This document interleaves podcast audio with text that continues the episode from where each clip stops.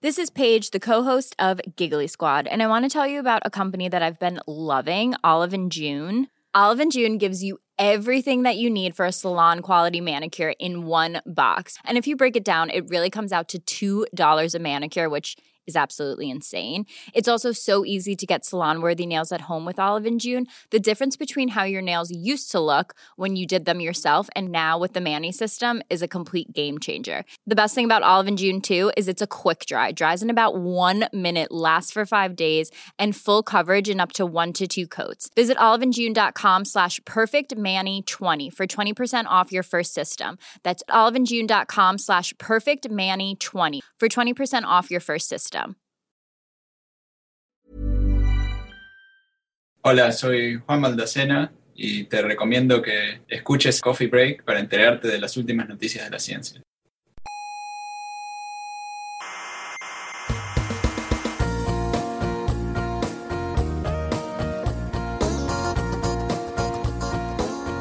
Aquí comienza Coffee Break. ¿Es inevitable que empiece? Sí, es inevitable. Vaya. La tertulia semanal de la actualidad científica. Resignación.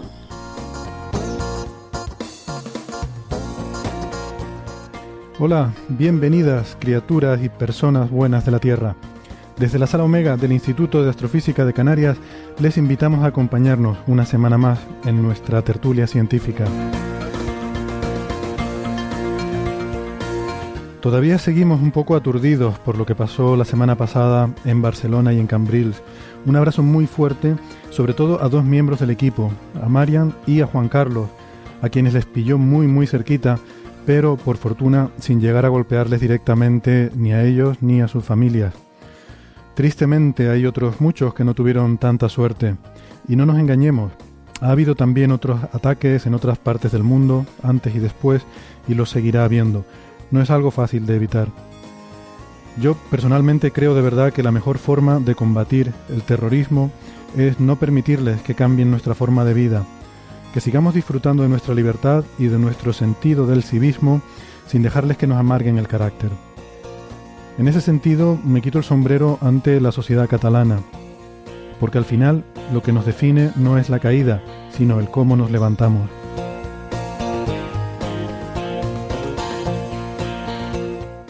También me resulta triste ver estos días a dirigentes políticos y sociales que aprovechan la desgracia para sacar tajada y para fomentar el odio, que es de lo que se alimentan, bien sea odio a los extranjeros o a los que piensan diferente o simplemente tienen otra ideología. Y luego esos medios de comunicación que venden sensacionalismo y alimentan las polémicas, porque eso es lo que vende. Así que hoy es más importante que nunca que la gente de bien intentemos fomentar la tolerancia, la moderación y el respeto por los demás, porque si no, parece que nadie más lo va a hacer.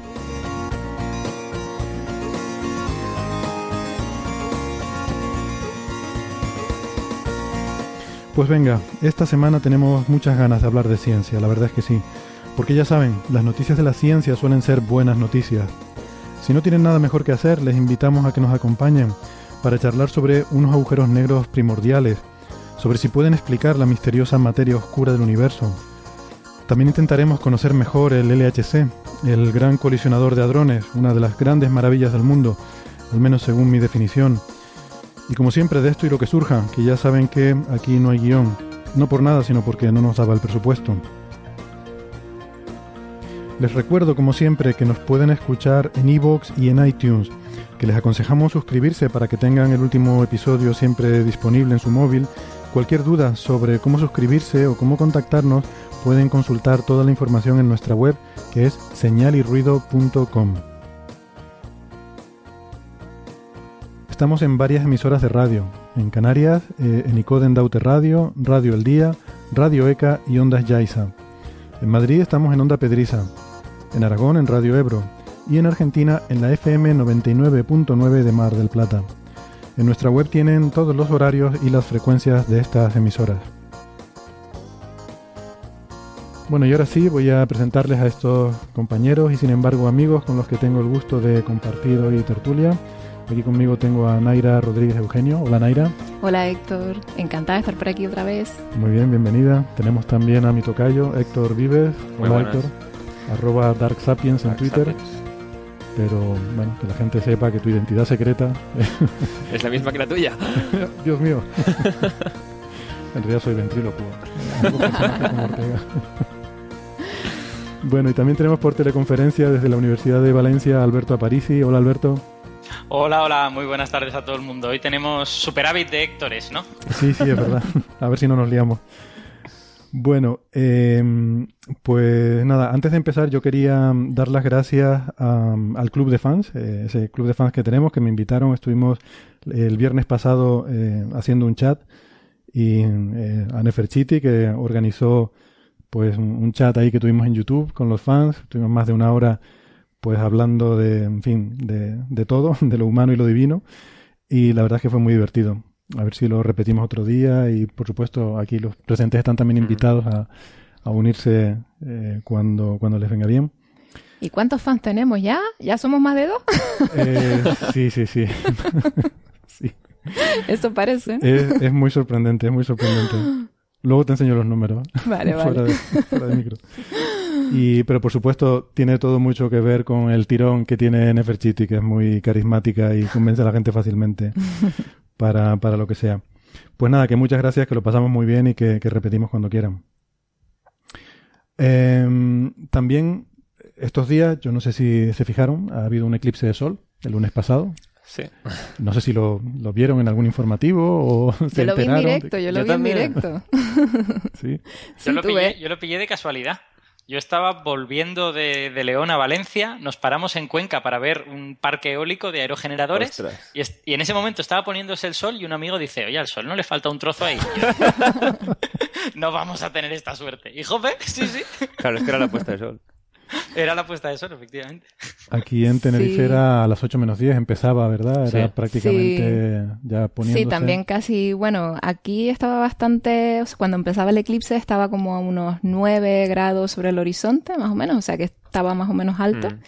Eh, pero la verdad que tuvimos muchísima suerte porque teníamos una capa bastante densa de calima y esto permitió, además de ser a la puesta de sol, esto permitió que todas aquellas personas que no tenían gafas especiales para ver eclipses pudieran verlo directamente mm, a simple vista, ¿no? O con gafas de sol. De hecho, llegó un Entonces- momento que con las gafas ya no se veía. Exacto, sí. Había que quitárselas para ver el sol. Sí, porque era tal la, la cantidad de luz que ya te quitaba la calima y, y- y el sol por estar tan bajo, ¿no? Que, que ya eso, eh, tenías que quitarte las gafas específicas y, y verlo directamente. Entonces había mucha gente que había estado muy preocupada porque no había conseguido métodos eh, seguros para, para observar los eclipses y ya les habíamos anticipado sin que sirva de precedente, porque no puedes hacerlo en cualquier otro eclipse, sino por las condiciones específicas que tenemos en Canarias y por ser en la puesta de sol, es probable que puedas verlo a simple vista. Y mucha gente pudo disfrutarlo gracias a esto, ¿no? Mm, pues. Entonces, una de las, pocos, de las pocas cosas buenas que la calima tiene.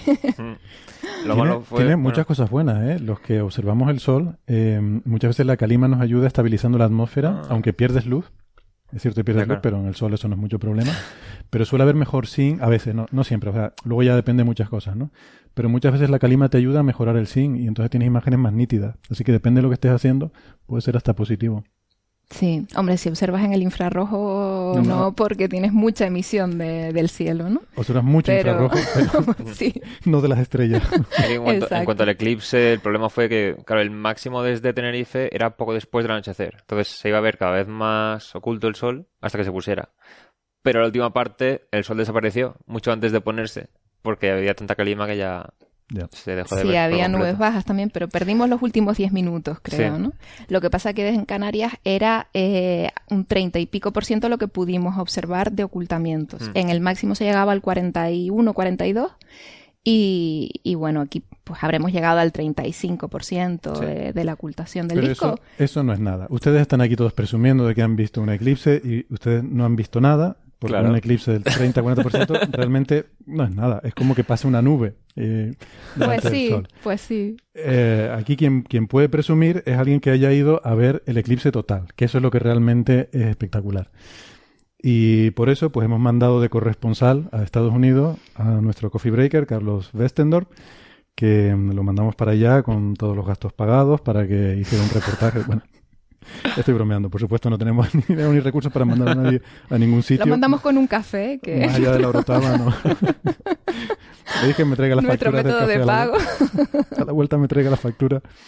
Y a ver, no, eh, Carlos pues eh, decidió sacrificar, o no sacrificar, perdón, me he expresado fatal, dedicar parte de sus vacaciones, con, con lo friki que es, pues a irse a Estados Unidos y, y el, un objetivo principal de sus vacaciones era ver el eclipse, ¿no?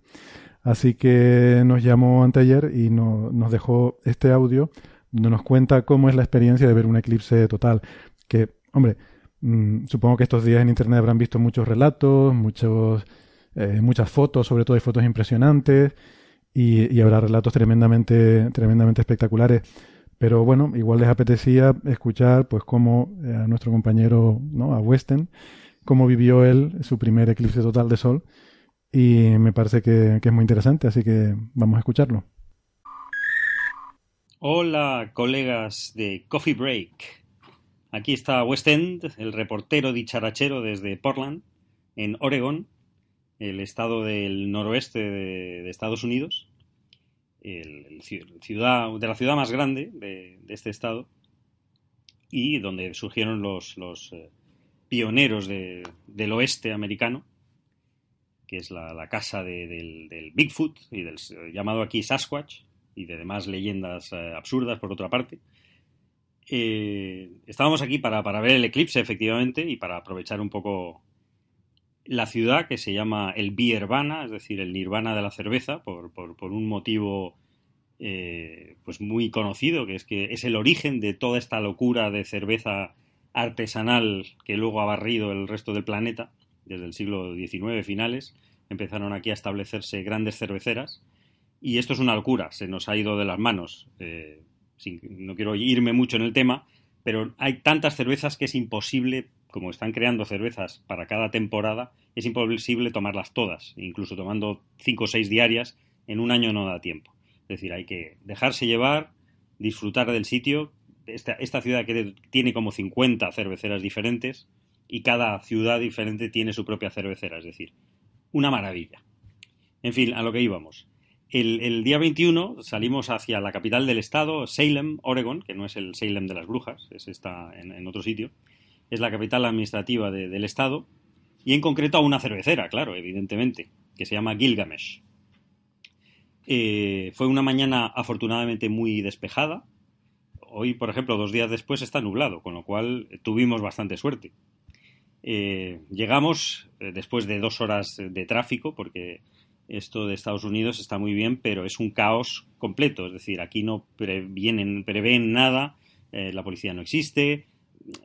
en fin, es bastante sorprendente todo, pero es un poquito orgánico. Es decir, es un poco sálvese quien pueda, ¿no? Como, como ya se podía esperar, ¿no? Pero en fin, llegamos enteros y a tiempo y estuvimos desayunando y a las justo a las 9, una hora antes, era el eclipse total, era a las 10, empezó, empezó a, a- pues lo que es un eclipse, es decir, nada, nada especial. Todo el mundo intentando hacer fotos, no salían las fotos. eh, afortunadamente nadie tuvo, estuvo mirando como, como el presidente de este, de este país directamente al sol, eh, entonces no hubo ningún incidente. Eh, llevábamos afortunadamente las gafas del eclipse donadas gentilmente por el Instituto de Astrofísica de Canarias, que eran las mejores con muchísima diferencia. Las de que daban aquí, que regalaban aquí, no servían para nada porque eran muy, muy flojitas y, y- había demasiada luz. Y eh, al, al cabo de una hora, una cosa así, em- tres cuartos de hora, empezó a refrescar como si fuese un atardecer, pero eran las 10 de la mañana. Eh, se, se empezó a hacer, era una tarde fantástica de verano, ¿no? Y se empezó a hacer de noche. Y todo el mundo pues tenía la sensación de que estaba pasando algo, ¿no? Todo el mundo estaba notablemente excitado, lógicamente, ¿no? Y pues estaba todo el mundo preparado y justo, en lo que no nos esperamos es que justo se hizo completamente de noche y se vio un anillo de brillantes perfecto en el cielo y eh, se vio el, y luego se vio el círculo completo que es exactamente lo que, lo que se ve en, todas las fotos ¿no? que, están, que están en Twitter y en todo Internet. ¿no? Y lo más espectacular de todo es ver la corona solar, todos los lazos blancos, eh, en la forma específica de, que, que había en este momento, que son las capas más externas del Sol, que normalmente no, no las podemos ver, pero verlas, eh, sí, las hemos visto muchas veces, las hemos visto en fotos, las hemos visto en vídeos, en vídeo se ve muchísimo mejor que en directo, efectivamente, pero verlo en directo, pues esa, esa es toda la diferencia, ¿no? Es, un poco como, pues, como ver la luna y verla estando allí. La sensación es, es, es otra, es difícil de, explicar, ¿no? Hay que decir que, que, no había ni el viento del eclipse, ni hizo especial frío, un poquito de brisa, pero vamos, nada normal. Y ni los pájaros se fueron a dormir, ni los grillos empezaron a sonar. Pero, en fin, ver un planeta negro, se ve completamente negro, eh, encima de uno, es realmente impactante, sobrecoge bastante, ¿no? Luego había, cositas, ¿no? La luz de las hojas proyectadas entre los árboles reproducen la forma del, del propio eclipse y es, es, bastante, bastante espectacular. Pero todas estas cosas se, se pueden ver en internet y, es fantástico, ¿no?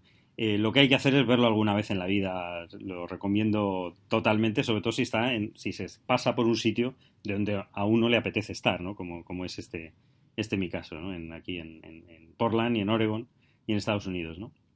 Eh, la buena noticia es que en el, dentro de, nueve años, en el 2026, va a haber un eclipse total en el norte nordeste de la, de la península ibérica.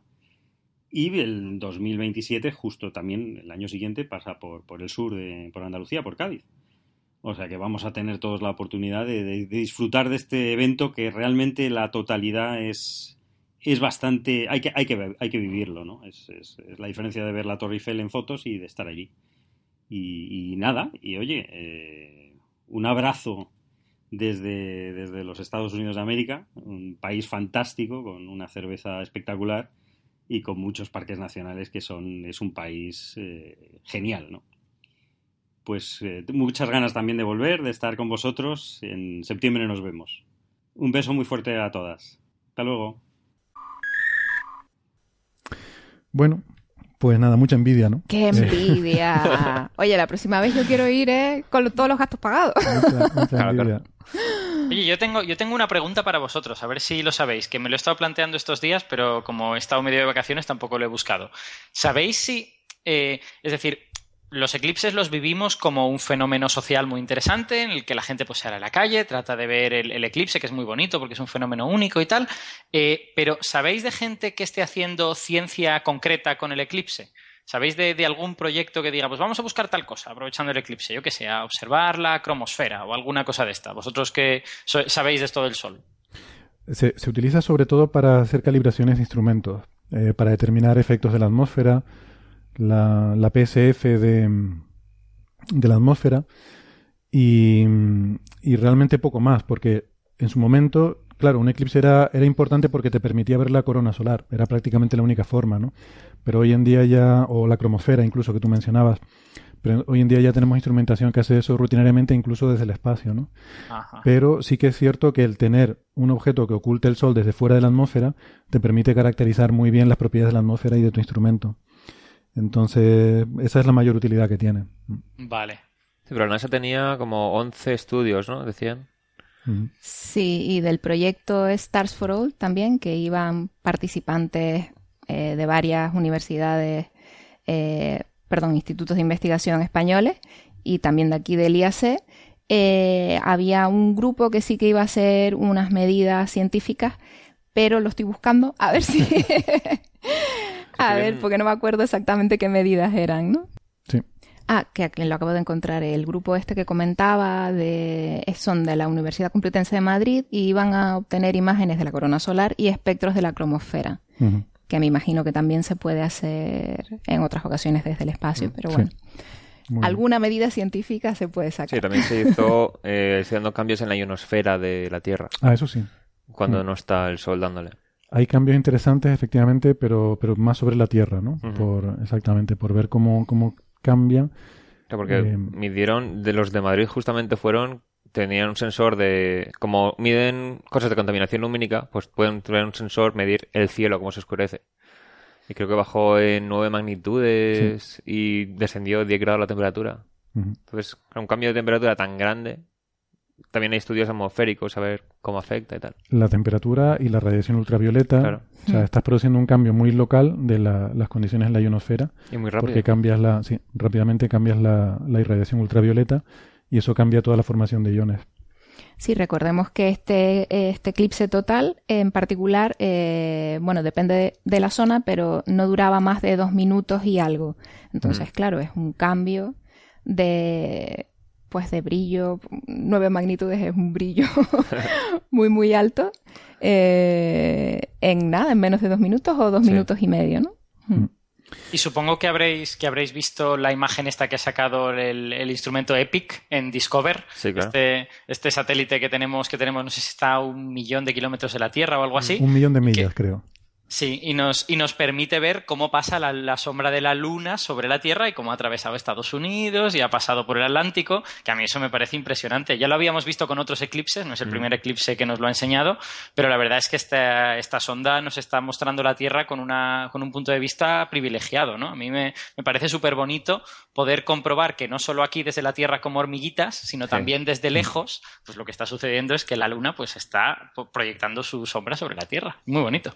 Sí, sí, visto de lejos, ¿no? Por primera vez tenemos esa capacidad tecnológica para ver desde, desde lejos, desde más allá de la Luna, uh -huh. cómo es esta, esta sombra de la Luna, ¿no? La, Creo que en el eclipse anterior ya, ya, man, ya, tuvimos imágenes de este satélite. Sí. Es que eh, manda una imagen de la cara iluminada de la Tierra cada dos horas. Y se puede seguir en Twitter. Sí. Y lo ponen con un par de días de retraso, más o menos. Pero se va viendo pues una imagen de la Tierra cada dos horas. Mm. Y claro, cuando llega el eclipse, pues simplemente lo van poniendo manera... y va llegando. Yo, yo, lo sigo y lo retuiteo de manera normal. A mí me sí, encanta. Sí, yo sí, cada vez que entro en Twitter me veo una imagen de la Tierra. claro. Muy bien, bueno, pues venga, vamos a hablar de, de, estos agujeros negros que mencionaba yo en la introducción, ¿no?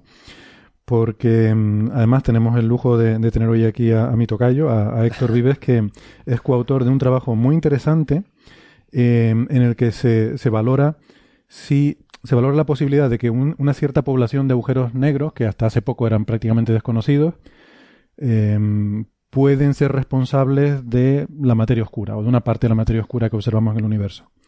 Y esta población de agujeros negros, pues son unos agujeros negros que no, no pensamos que existieran o que existieran muchos de ellos, hasta que eh, justamente pues LIGO, mm. el experimento este de, de, ondas gravitacionales, detectó la fusión de estos dos agujeros negros, que son un poco extraños porque tienen unas masas muy altas, ¿no? Para sí. lo que... O sea, los agujeros negros que pensamos que se forman habitualmente a partir de colapso de estrellas, pues tienen masas de, del orden de una masa solar, ¿no? Entre media masa solar, una 10, masa solar, incluso. hasta 10. Pero aquí ya estamos hablando de 20, 30 masas solares mm. que se fusionan, ¿no? Y ese es un rango, porque luego están los otros, los supermasivos, ¿no? Del centro galáctico, de millones, miles de millones de masas solares. Pero ahí desde, digamos, desde 15 masas solares hasta los supermasivos, pues no parecía que tuviéramos un mecanismo claro de formación de estos agujeros negros. Sin embargo, LIGO los ha detectado, luego existen. Eh, entonces, dos preguntas. ¿Por qué existen? ¿Cómo se forman? Eh, una hipótesis es que pueden ser primordiales, quiere decir, del origen del universo, cuando el Big Bang. Y segunda pregunta, si existen y son muchos, ¿podría la materia oscura ser estos agujeros negros que están pululando por ahí? Pues si son primordiales, no estarán en el disco de la galaxia donde están las estrellas, no sino estarán mal repartidos por todo el universo, ¿no? Entonces vamos a debatir este tema, a ver qué, le, qué, les parece a ustedes. Quizás que Héctor nos dé un poco la introducción. Sí, yo quería comentar el por qué la materia oscura cuadraría con ser agujeros negros. Y es que la materia oscura tiene la particularidad de que sea lo que sea, no parece interaccionar con fotones, digamos, con la luz. Entonces es algo que no emite luz, no refleja luz, no se ve muy afectada por la luz por ejemplo, si tenemos eh, una estrella emitiendo una cantidad de iones, o sea, de, luz ultravioleta en una nebulosa, pues esa luz ultravioleta empuja el gas. Pero la materia oscura no le pasa la luz y no se entera. Entonces hay un montón de procesos que tienen que ver con el electromagnetismo, digamos, incluso la presión de un gas, son los electrones y, y iones repeliéndose entre ellos. Esa materia oscura no lo sufre. Entonces, puede estar hecha de partículas muy pequeñitas que no sufren electromagnetismo o de agujeros negros, que tienes mucha masa concentrada en objetos muy alejados entre sí. Entonces, cuando tienes una nube de material de este tipo, atravesando otra, pues pasan por al lado unos de otros y apenas colisionaría ninguno entre ellos. Entonces es como si fuera también materia que no interacciona apenas de forma electromagnética. O sea, los agujeros negros absorben algo de luz, obviamente, pero son muy pequeñitos para la masa que tienen. Entonces, claro, cuadra. ¿Qué pasa? Que ya se probó esta posibilidad en los 90 o así, creo que antes. ¿Cómo ves si hay agujeros negros pululando? Bueno, pues la masa del agujero negro desvía la luz que pasa cerca de ellos. Y si tienes una estrella detrás del agujero negro, verás un cambio de brillo cuando este pasa por delante. Incluso un movimiento podrías ver también. ¿no? Sí, podría haberse movimientos si tiene mucha resolución, pero por lo general tú ves la estrella y de repente aumenta de brillo, vuelve a disminuir, y es que ha pasado una, se llama una microlente, porque no ves el movimiento, solo ves que aumenta de brillo, y ya está. Entonces lo que se hizo fue, vamos a mirar las nubes de Magallanes, tomar fotos eh, cada poco tiempo y ver si detectamos estos aumentos de brillo que nos revelarían la presencia de agujeros negros, de masa más o menos de tipo estelar o más pequeña. Y salió un resultado más o menos consistente con que los, los objetos compactos que habría en esa zona serían pues las estrellas de la galaxia y poco más.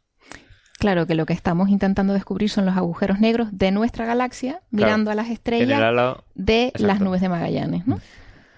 Es que eh, me gustaría recordarle a los oyentes que la materia oscura pensamos que está distribuida, pues eso, como una gran nube alrededor de la galaxia, ¿no?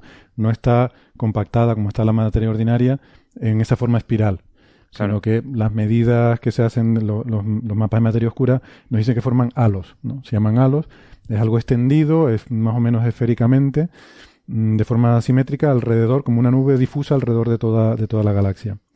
Claro, hay dos posibilidades. Pensar, pues como hemos hablado normalmente, de que son partículas subatómicas, como un mar de partículas subatómicas que están Mm. por todos lados, que lo que se llama, sobre todo lo que se llaman los WIMPs, ¿no? que son sí. partículas masivas que interactúan débilmente. Eh, tienen que ser masivas porque tienen que tener masa, la gravedad es lo que detectamos, pero claro, para hacer masa eh, a, a costa de, de muchas partículas tiene que estar todo lleno, ¿no? Tendría que ser como un mar, ¿no? No sé si Alberto quería puntualizar algo.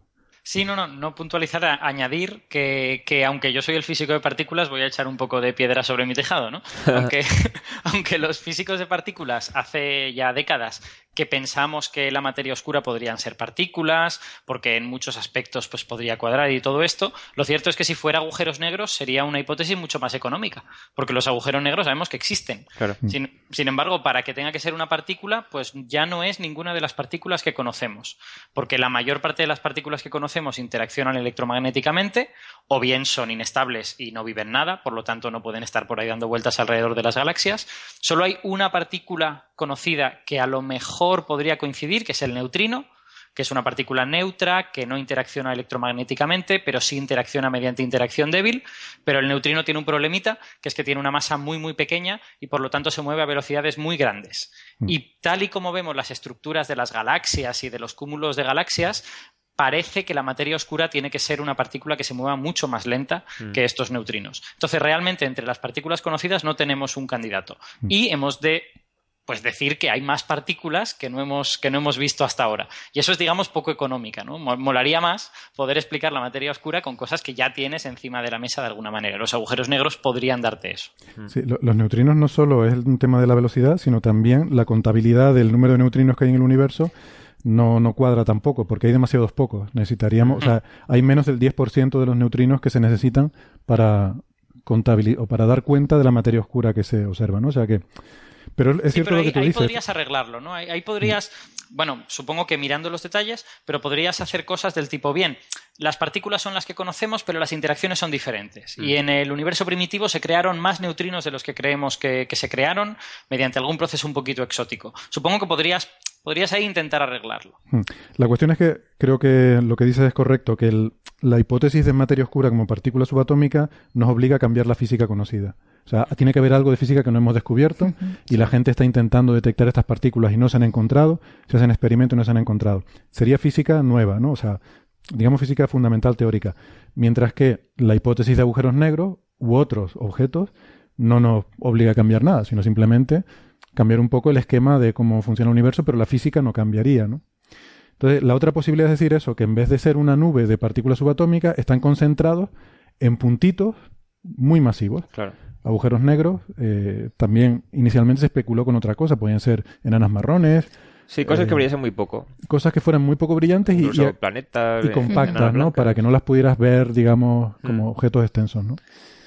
Lo que pasa que haciendo contabilidad también de la cantidad de materia normal que tiene que haber en el, en el universo para formar esos objetos compactos, poco brillantes, pero que sí que interaccionarían con el electromagnetismo, no sale tampoco. Mm. O sea, tiene que haber algo diferente. Se le llamaba machos, si recuerdan, Sí. ¿no? Sí. los Sí.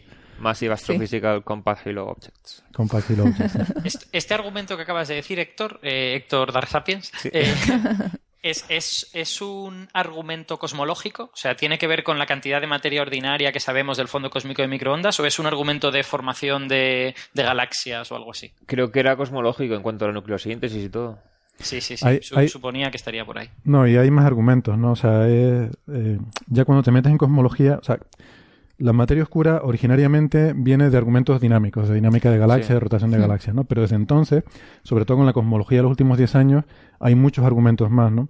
Y hay argumentos, incluso hay alguno muy bonito de cosmología, que nos dice que un 80% de la materia del universo tiene que estar en una forma que no interactúe, porque resulta que es que la materia oscura, por esa capacidad de no interactuar con los fotones, comenzó a colapsar, comenzó a formar estructuras antes que la materia ordinaria. Porque hubo una época del universo, antes de la formación del fondo de microondas, que la materia estaba acoplada a los fotones. Lo- lo- eh, el universo estaba tan caliente que los fotones iban continuamente rebotando en los electrones. Todavía no había átomos, eran electrones y protones. Y los fotones por scattering Thomson iban rebotando en los electrones y no les permitían colapsar. Solamente cuando se volvió transparente el universo, eh, se formó el fondo de microondas, se formaron átomos, ya los fotones pudieron escapar y entonces ya la materia fue libre de empezar a colapsar. Claro. Entonces, si tú no tienes en cuenta eso, que ya había empezado a colapsar antes la materia oscura, si todo fuera materia ordinaria, no habría dado tiempo, cuando hacen los números, a que hoy en día existieran las estrellas y las galaxias que, que existen. O que estuvieran repartidos de la forma en la que los vemos. Exacto. Qué sería- Porque, Ese argumento me parece precioso. ¿no? Sí. Sí, sí, es súper bonito.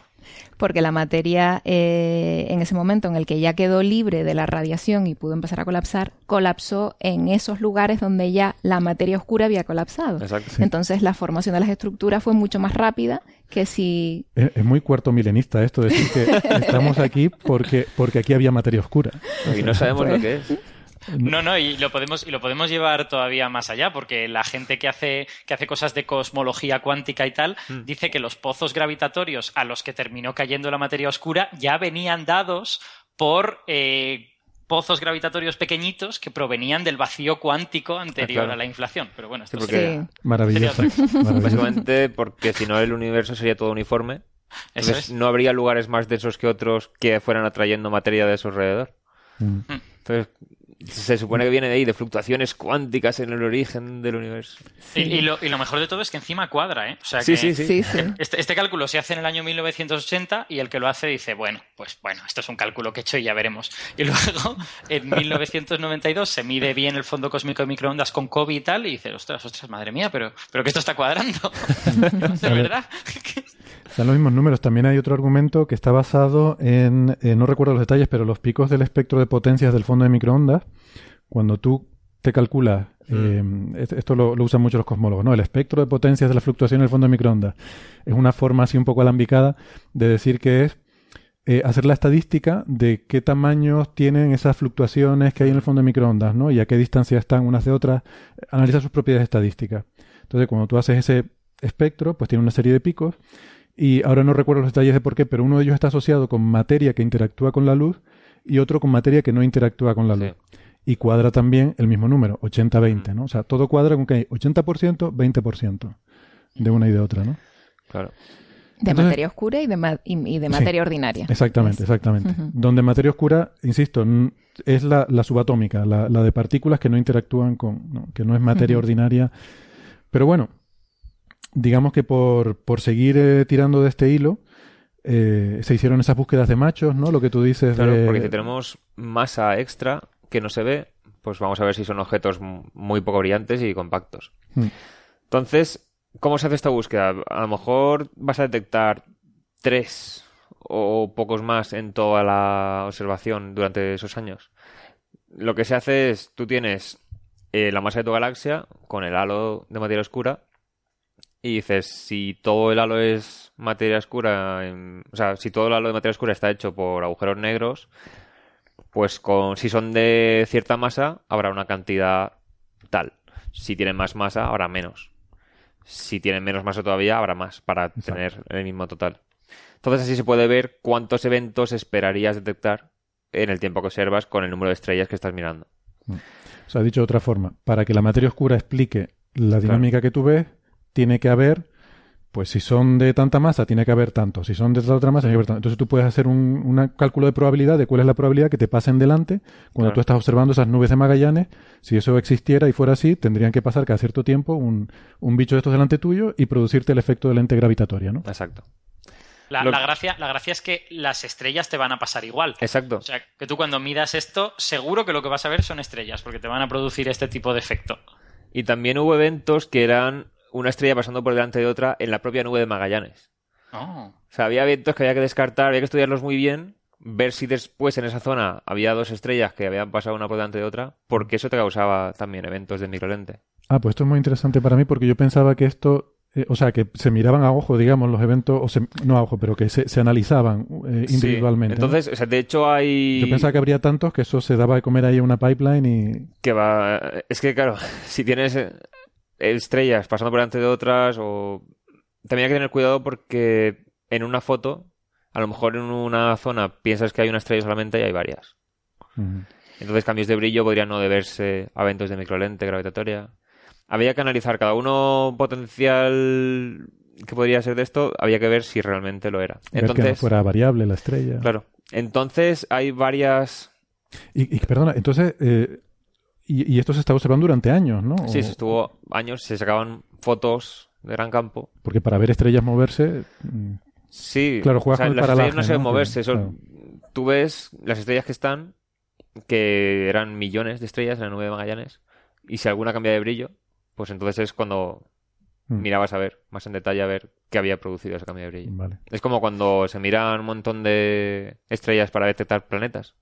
Cuando cambia de brillo, Puede ser un planeta, pero también están las falsas posibilidades, que a lo mejor es una estrella binaria en vez de un planeta. O a lo mejor hay una estrella de fondo que es que tiene un sistema múltiple y la que estabas mirando está más brillante, pero no tiene nada alrededor.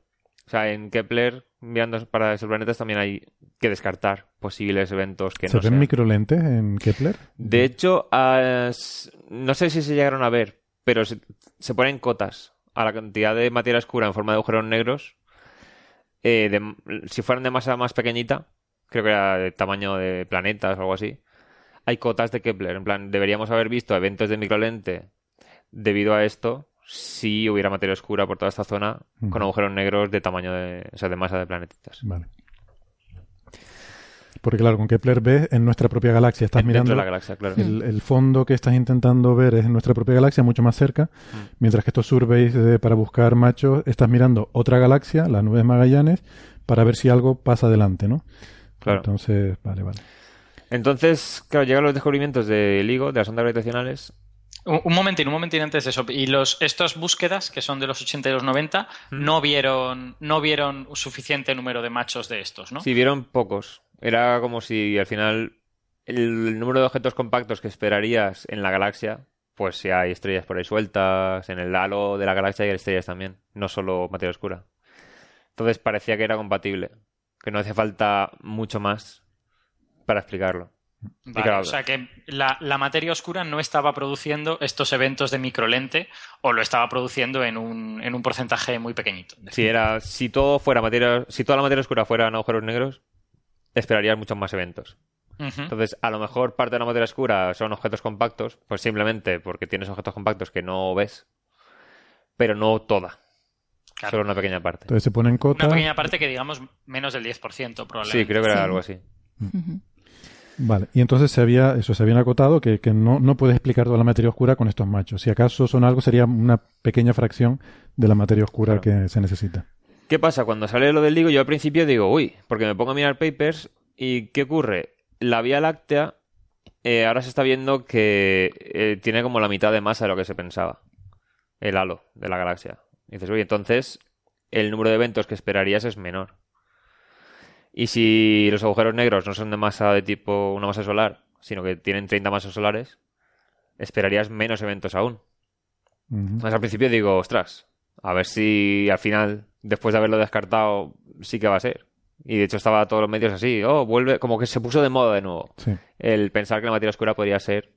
Y, y la razón por la que se puso de moda es porque básicamente las búsquedas que habíamos hecho nos restringían, sobre todo en el rango de agujeros negros, digamos, conocidos, hasta 10, 15, 18 masas Claro. solares, ¿no? Pero si hay agujeros Mm, negros más grandes, Pero si hay más grandes ya hay que replanteárselo todo, claro.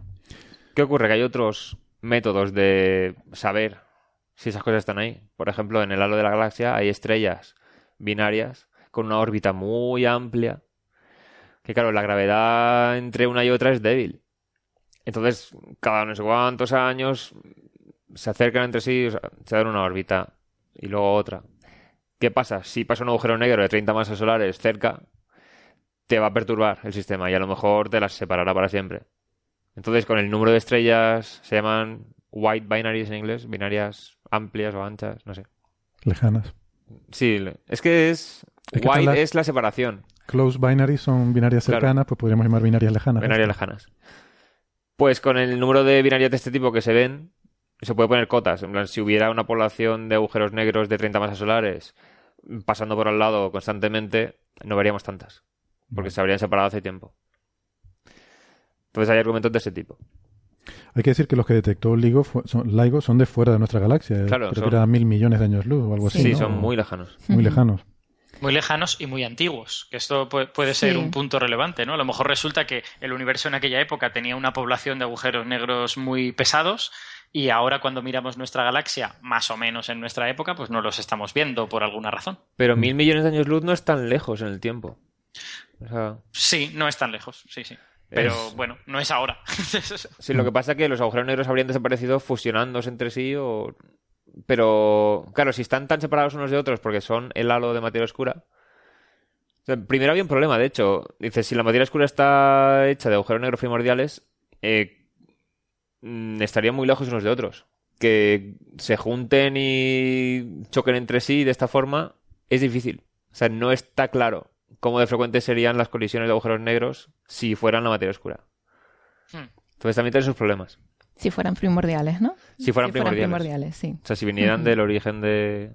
Que creo que era eh, zonas del universo con una densidad muy alta, cuando aún estaba todo muy denso y muy caliente. Y en esa zona simplemente mucha densidad y colapsa. Sí, igual que hay grumitos, grumitos es más densidad, que es donde se formaron las galaxias, pues a lo mejor en un grumo había demasiada densidad y acabó formando un agujero negro, ¿no? Sí. Que y, hay, es y hay que perfectamente decir que los, que los modelos cosmológicos inflacionarios, postinflacionarios, que te hacen falta para, para formar este tipo de agujeros negros son un pelín exóticos. O sea, no son.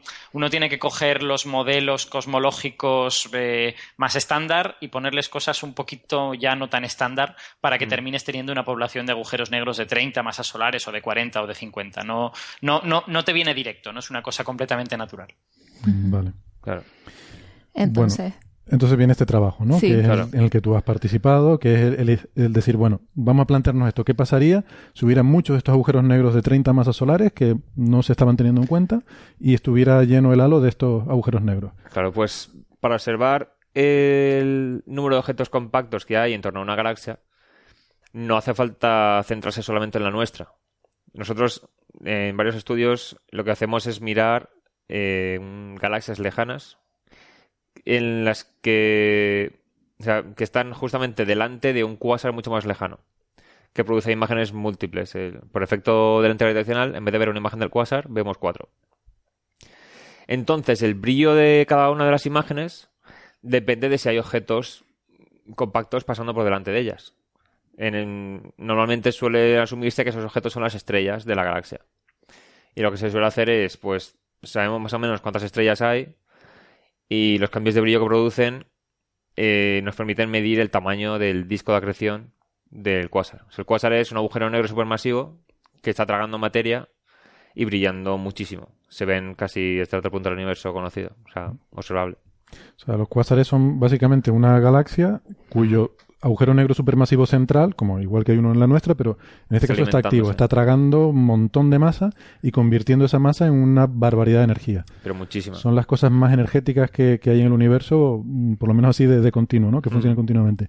Y están lejísimos, porque Claro. se ve que esto ocurre en una época temprana del universo. Hay quien dice incluso todas las galaxias pasan por una fase de cuásar y Sí. luego ya se calman, ¿no? cuando Como había muchísimo gas, ¿no? Entonces, Claro, cuando tenía las- mucho material que Exacto. comer. Pero luego las galaxias van perdiendo gas por a veces por la propia emisión del cuásar, que la luz del cuásar empuja el gas hacia afuera. O, O, se lo traga. se lo traga, o parte del gas forma estrellas, luego las supernovas tiran más gas hacia afuera. Entonces las galaxias se van vaciando de gas disponible. Hay veces que algunos núcleos activos de galaxias se han formado porque han colisionado dos. Entonces vuelve a llegar más gas al centro y se lo traga el agujero negro. Se vuelve a activar el agujero negro. Claro, entonces el que sea un cuásar o no puede tener fases. No solo al principio y luego ya no, sino que puede reactivarse, cosas así. Sí, o sea, si nuestra galaxia ahora chocará con otra, cuando choque con Andrómeda dentro de, mm, no sé, Mm. 8 mil millones de años, no sé cuánto, es posible que vuelva otra vez a, a producirse una fusión de agujeros negros, ¿no? Y de caer un montón de material otra vez al agujero negro central y se vuelva a formar un cuásar, ¿no? Sí, incluso por procesos internos, porque hay veces que hay una especie de disco de gas en torno al bulbo de las galaxias y ahí se van formando estrellas. Y es como que se forman en... A veces se forman como muchas a la vez y luego se calma la cosa. ¿Qué pasa? Las estrellas masivas duran 10, 100 millones de años y luego estallan como supernova. Entonces tienes ahí un montón de explosiones de supernova de repente que van moviendo el gas. Entonces parte del gas cae y se activa el agujero negro central. Hay galaxias que tienen como un ciclo así parece. Entonces, claro, en esos estudios normalmente se asume que la proporción de masa... ¿Querías sí. decir algo, Alberto?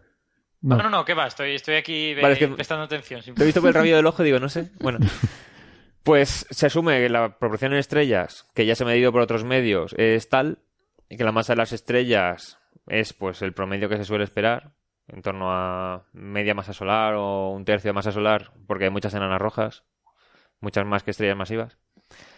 Y a partir de ahí, pues calculas el tamaño del disco de acreción, viendo en muchos sistemas, pues, qué diferencias de brillo hay entre las imágenes del cuásar. Ujú. Pues en este estudio lo que hicimos fue un poco al revés. Tenemos estas medidas de los cambios de brillo de las imágenes del cuásar debido a microlentes gravitatorias, o sea, objetos compactos pasando por delante. Decimos, vale, tenemos más o menos, sabemos cuál es el tamaño del disco de acreción. Entonces podemos fijarlo y averiguar a partir de estas este microlensing gravitatorio, averiguar qué cantidad de objetos compactos hay y qué masa tienen. Es como mirar los- las nubes de Magallanes para los machos, pero mm, estamos midiendo los objetos que hay en los halos de galaxias distantes. Vale. Entonces, déjame ver si entiendo esto, porque a mí me resulta un poco confuso cuando leí el, el Mm. paper este de ustedes, que bueno, es una letter, ¿no? Eh, Entonces son Sí. cuatro páginas, es un artículo corto para que se publique rápido. Eh, y, y- y claro, la, mm, la- la introducción pues no, no da todos los detalles, Claro. se ponen las referencias, pero yo no me fui a, a Sí, están los cálculos referencias. hechos en otros Sí, artículos. hay bueno. otros artículos ¿no? que aquí están referenciados donde están los detalles de, de otras cosas. Entonces, a mí me resultaba un poco confuso, pero creo que ahora lo- al explicarlo tú lo he entendido mejor, que cuando hablamos de microlente gravitatoria, estamos hablando de una, una lente que no modifica la forma del objeto, sino su brillo. Hace cambiar el brillo. Sí, eh, que no tiene resolución suficiente, sobre todo. Vale. Suele ser, eh, si tuvieras resolución para ver la imagen de detrás distorsionándose y tal, creo que necesitas microsegundos de arco. De ahí un poco lo de microlente. Vale, pero quiero decir, en contraste con, por ejemplo, tú mencionabas que hay cuásares que está el cuásar muy Sí. lejos, en el, en- ahí en el, en el extremo del universo. Luego en medio una galaxia, que es la que hace el de lente, y luego nosotros estamos aquí. Entonces, hay veces que vemos cuatro imágenes del cuásar, Claro. como tú has dicho. Eso no es microlente, eso es Eso lo llamamos lente, macrolensing, macrolensing. para diferenciar Sí. cuando vemos la separación. Entonces tienes esas cuatro imágenes y luego, que son producidas por la galaxia que hay en medio, vemos esas cuatro imágenes del cuásar distante. Y entonces, la idea es ver, ahí está la microlente, es que cada una de esas imágenes varíe su brillo Sí, porque ha pasado por delante de la imagen un objeto compacto. claro. Pero en nuestra galaxia o en la galaxia que está en medio. En la galaxia Entonces, lente La galaxia del lente. sistema. O sea, estamos viendo agujeros mm, de estos intermedios. O sea, la idea es buscar agujeros negros de estos de 30 masas solares, 40, 50 masas solares en esa galaxia que al pasar por delante de la imagen del cuásar nos lo amplifican, ¿no? Sí. Aquí lo interesante de usar sistemas con un cuásar eh, como imágenes múltiples es que lo- el brillo del cuásar también varía. Entonces, si el, el cambio de brillo viene del cuásar, se va a ver en las cuatro imágenes. Mientras que si el cambio de brillo es por objetos compactos pasando por la zona, Ah, se verán de forma independiente Vale, en vale. cada una. Por eso nos interesan estos sistemas. Ah, vale, vale, muy interesante. Eso si no, podrías mirar solamente el cuásar y los objetos compactos en la galaxia del propio cuásar Esa provocarían cambios de brillo. Vale. ¿Cuántos, ¿Cuántos sistemas de este tipo tenéis? Porque parece una cosa como muy concreta, ¿no? Necesitas que haya varias imágenes Claro. y necesitas que, que pase una galaxia por delante de un quasar, que, que no sé cuántos quasares hay, pero vamos, no... o sea, Quasares no- hay muchísimos, pero, o sea, en plan cientos de miles detectados ya. Ah, ¿no? bien. Pero que estén en lentes, creo que había un centenar o así. Y creo que el, el- Del estudio eran veintipico, ¿no? Sí. 24, 28, por de ese orden, me suena. 24, recordar. 24, sí, se usaban Vale. 24 lentes. No, pero es un número, pero es un número bastante razonable, ¿no? Por lo menos no son cinco ni, ni Claro. ni nada de esto, ¿no? Son Es bastantes. bien. Y cada una tiene cuatro o dos imágenes del quasar. Entonces son un montón de, de datos. Claro, porque cada imagen te puede dar microlentes independientes, ¿no? Por lo tanto, Claro. multiplicas por el número de imágenes. Mm. Entonces, claro, lo que se hace es... Tú Y, dices... y se observa, perdona, y se está observando, se han observado durante años para poder ver estas microlentes. Sí, aunque algunos con el sistema que calculamos puedes tener una observación y ya empiezas a ver, según los brillos que tengan las imágenes, eh, cuánto microlensing hay. Porque lo que hacemos es, eh, para tener los cocientes de flujo entre las imágenes del quasar sin microlentes, observas en objetivos de onda eh, que provengan de una zona más grande del quasar. O sea, si tienes una zona del quasar muy pequeñita, es más fácil que las lentes, que los objetos compactos te magnifiquen mucho su brillo. Pero si es una región más grande, un objeto compacto de la misma masa, a lo mejor solo magnifica una parte del brillo de esa región. Entonces, eh, los cambios de brillo están más atenuados cuanto más grande sea la fuente de la luz que observas. Ya. Y el tamaño de la fuente de luz depende de la, la frecuencia en la que estás observando, ¿no? Porque Claro. la emisión puede ser mayor en una longitud de onda, una frecuencia que en otra. Sí. Vale. En este caso creo que se usaron. eh, en los quasares tiene una emisión. O sea, la propia luz del quasar te ioniza gas y genera una región de gas ionizado alrededor. Y es. Bueno, gas, ionizado y excitado. Entonces, cuando los electrones vuelven a caer a niveles de energía más bajos, emiten solamente en unos colores concretos. Son líneas espectrales. Entonces, en líneas espectrales se espera que el tamaño, o sea, que los flujos de las imágenes del quasar vengan dados solamente por la distribución en general de la materia, no por un objeto compacto que esté cerca de una de las imágenes. Mm, Eso se usa eso como base. Claro. Y de ahí se determina qué proporción de los flujos que ves viene dado por objetos compactos. Vale.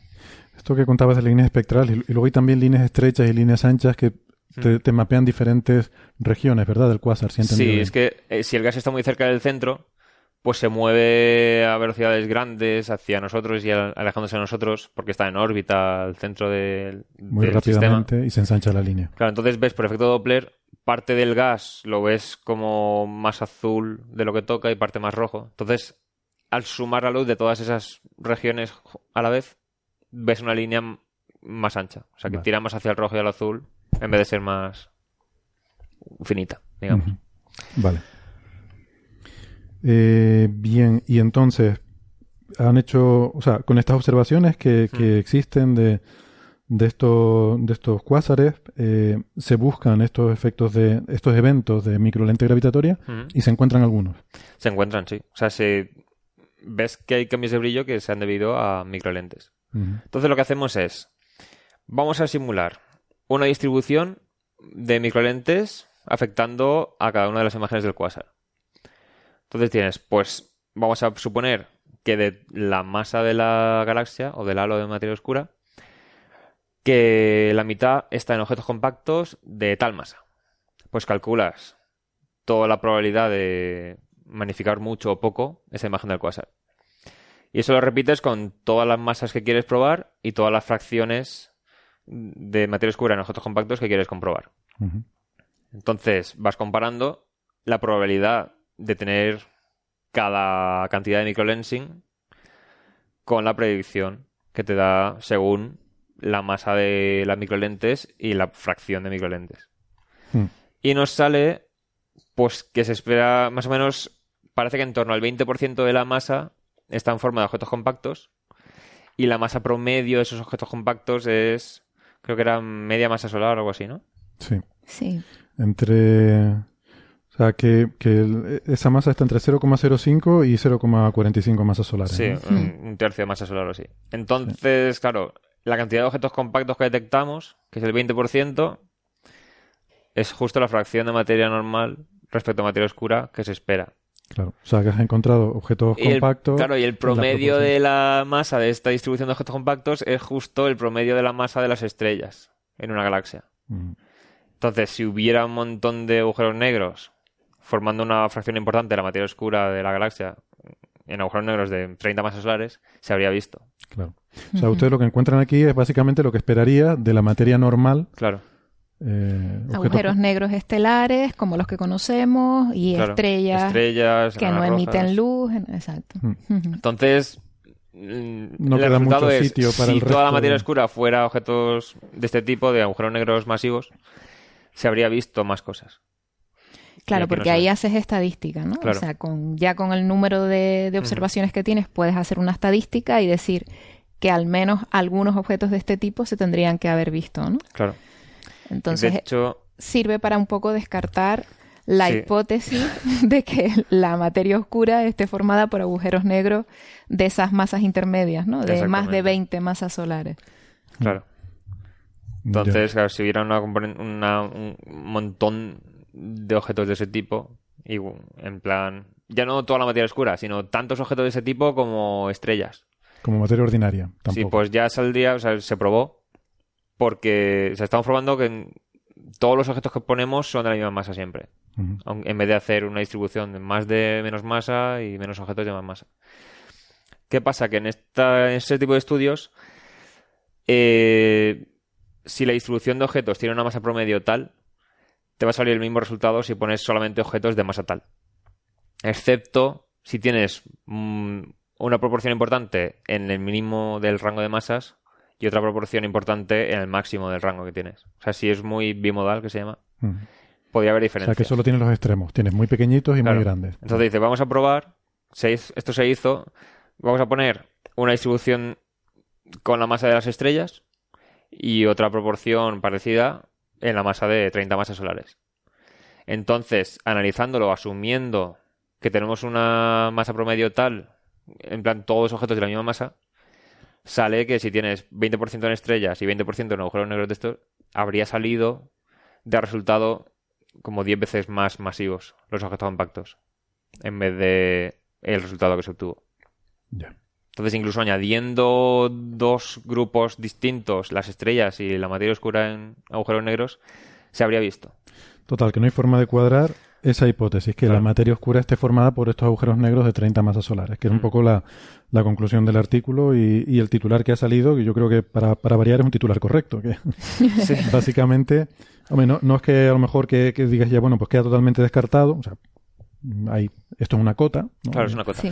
pero pero está claro que estos agujeros negros que detectó LIGO pues no son lo más común ni, ni son claro ahí a ver eh, LIGO detecta lo que puede detectar Mm. y lo que puede detectar son agujeros negros mm, fusiones de objetos muy grandes porque si no no seríamos sensibles para verlos aquí Claro. y y bueno algunos hay pero no tantos como para decir es que la materia oscura está formada por estos agujeros negros Sí. Aquí hay una cosa que, bueno, nos escapa un poquito porque el que propuso el, el artículo tan mediático de que, oh, la materia oscura son agujeros negros, luego ha sacado artículos con las cotas observacionales a la hipótesis. Y el nuestro no lo añadía. El nuestro que era justo la, el rango de masas que, pre- que salía en LIGO, en LIGO, no lo ponía. Y de hecho en la primera versión del último que hizo ni siquiera estaba citado. Y su resultado era que todavía había un hueco justo en la masa del LIGO que no estaba descartado. Mm. Y claro, tú dices, pero si es justo lo que descartamos nosotros. Y luego en la versión revisada, que se ve que el revisor de la revista ya le dijo algo, porque el- en la última detección de colisión de agujeros negros de LIGO sí que nos citan, se ve que le dijo algo. Y entonces pone que no añade en la gráfica de los rangos excluidos nuestro resultado. Porque, claro, nosotros nuestras gráficas es. No, no decimos estas zonas no están permitidas. Decimos lo más probable para la distribución de objetos compactos es tal rango de masas y tal proporción. Entonces es como un poco al contrario lo que- de lo que esperan ellos. Pero queda un poco raro. Esto Porque le sigue, dice, no hemos incluido esto porque es difícil tenerlo en cuenta en nuestros cálculos. Y siguen tomando como resultado que tienen ahí una ventana posible de en torno a 30 masas solares de agujeros negros primordiales. Entonces es un poco, no sé. Yo tengo, yo tengo que decir que a mí esa omisión me confundió durante unas cuantas semanas. O sea, Sí, yo, sí, sí. estaba, yo estaba leyendo estas cosas y, y yo creo que no solo a mí, sino también a otra gente, porque Sí, yo he visto. todos los medios. es- es- claro, esas gráficas las he visto reproducidas en, en charlas, en conferencias, en cosas, y todas muestran que efectivamente que no, que no pueden ser objetos compactos, salvo en esa ventanita que coincide con lo del Con higo. lo del higo, sí. Claro, y yo lo veía y digo, joder, no me pueden estar engañando todos. Y, y Pues- es una pues sí. omisión, yo creo que es un, Sí, es un sí. acto así como de ingeniería intelectual un poco, un poco Ya. malintencionado, creo yo. Ahí me dijo Evencio que al parecer contactaron con él para ver si podía proporcionarles alguna forma de incluirla, pero estaba liado Evencio. Eso me dijo él, no sé si me lo comentó de pasada. Bueno, no sé el- si hemos dicho que Vencio Mediavilla Bueno, es sí. el primer autor de... Es el primer autor de, Del de este Del artículo. artículo. Eh, eh, esperábamos haberlo tenido hoy también aquí, pero al final no ha sido posible por otros compromisos que tenía. Pero era, era nuestra idea también, un compañero aquí de- del instituto.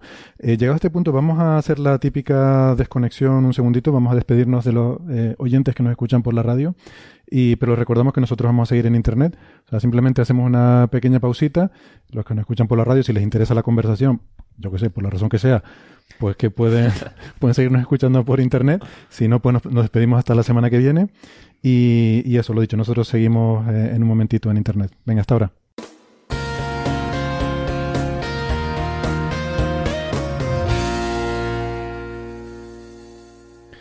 Bueno, pues gracias por seguir ahí. Eh, vamos a retomar la, la conversación donde la dejamos, Mm. que básicamente estábamos hablando de, de que es, eh, ¿cómo se llama, por cierto, el, el autor de, de este trabajo que no les ha incluido sus nuevas cotas? Se llama Carr.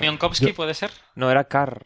De, de apellido. Yo, yo iba a decir, siendo, siendo un poco benévolo, que eh, también se puede justificar diciendo que, que, bueno, que este trabajo de ustedes pues algo reciente, un primer trabajo, digamos, pionero, eh, y que a lo mejor pues todavía falta de que lo confirmen otros grupos, mm, Sí, otras, puede ser. otras observaciones, otras, otras medidas. Esto es perfectamente legítimo, ¿no? Decir, Mm. bueno, pues sí, es cierto que hay gente que dice que no, pero yo esto todavía lo dejo un poco como controvertido hasta que sea confirmado, ¿no? Que Sí, eso, eso es lo que dicen en, en el paper del LIGO que nos cita.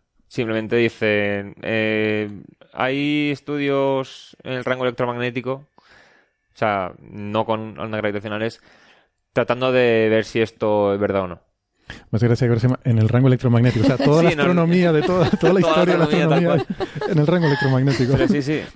O sea, lo- es al- Ahora los ponemos en igualdad, ¿no? Tres, Claro, dete- claro. tres detecciones de ondas gravitacionales con toda la historia de la sí, astronomía. dice, el potencial para Como el cambio observaciones... climático, ¿no? O sea, como hay una persona que niega el cambio climático, pues. Sí, sí, o sea, la frase concreta es el potencial para observaciones existentes en el rango electromagnético para excluir eh, agujeros negros primordiales de estas masas es una área activa de investigación. Bien. Y citan unos papers y ya no dicen más. Ajá. Yo, por, por hacer un apunte sociológico, os diré que en mi comunidad, en la comunidad de, de físicos teóricos, ya pues físicos teóricos tocando con cosmología o tocando con, teorías de gravedad y todo esto, eh, efectivamente hay un poco esa actitud.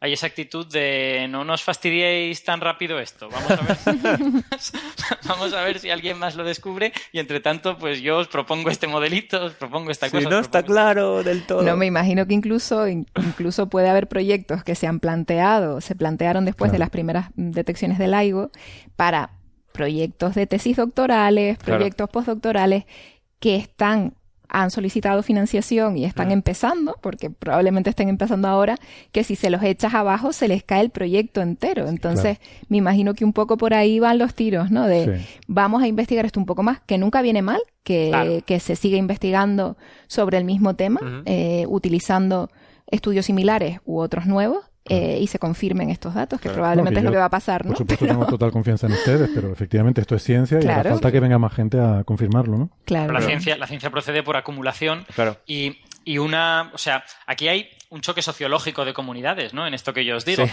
Porque los, los físicos teóricos vamos de hacemos experimentos muy controlados en los que sabemos muy bien lo que está pasando, y eso no siempre es así, porque lo hemos, lo hemos visto en otras ocasiones. Eh, y en contraposición, la astrofísica, uff, la astrofísica es muy complicada, ahí hay muchas cosas, Sí, hay, sí. hay muchos parámetros, hay muchos tal. Entonces hay, hay un choque de, de civilizaciones hasta cierto punto. Claro. Es que. Hombre, los errores en astrofísica suelen ser, sobre todo cuando ya nos vamos a distancias cosmológicas, aunque lo de ustedes no, no es tanto, porque las galaxias que producen la lente gravitacional están más cercanas, ¿no? Pero los errores que tenemos en astrofísica son probablemente muchísimos más grandes que los que tienen Claro. en física de partículas. Pero los tenemos en cuenta. Entonces, cuando hablamos de ese 20% de si es materia 20 más menos 5%. es más menos 5, o sea que es un 25%, ¿no? De, Sí. de- Lo sumo. de error, ¿no? Sí, Entonces, Yo somos, pienso- los astrofísicos tenemos grandes errores, pero los tenemos en cuenta. Yo, yo pienso que lo mejor es no hacer generalizaciones que, que- que son siempre injustas, ¿no? Porque Ya, en claro. astrofísica hay medidas que son extraordinariamente exactas y en física de partículas hay medidas que no son nada exactas. Y hay también descubrimientos que se dieron por buenos durante años y que luego resulta que no eran absolutamente nada. Eso pasó en los años 90 con unas cuantas partículas que parecía que se habían descubrado y que luego resultó que eran errores sistemáticos. Entonces, Oye, yo- yo háblame de esto del, de esto y del pentaquark. Y- háblame de esto del pentaquark eh, y del exceso de 750 gigaelectronvoltios y de... Claro. A ver, a ver, eh, ahora mismo el pentaquark parece estar bien establecido. ¿Ah, pero sí? En los años 90 ya se descubrió el pentaquark, se descubrió entre comillas. ¿vale? En los años 90 otros, otros experimentos tenían evidencias de 9 sigmas de un pentaquark. O sea, cosas súper brutas. Y luego resultó pues que había una serie de errores sistemáticos y tal. Claro, la comunidad ha aprendido. En teoría Mm. no van a volver a cometer esos mismos errores sistemáticos. Entonces, ahora las evidencias del pentaquark parecen sólidas.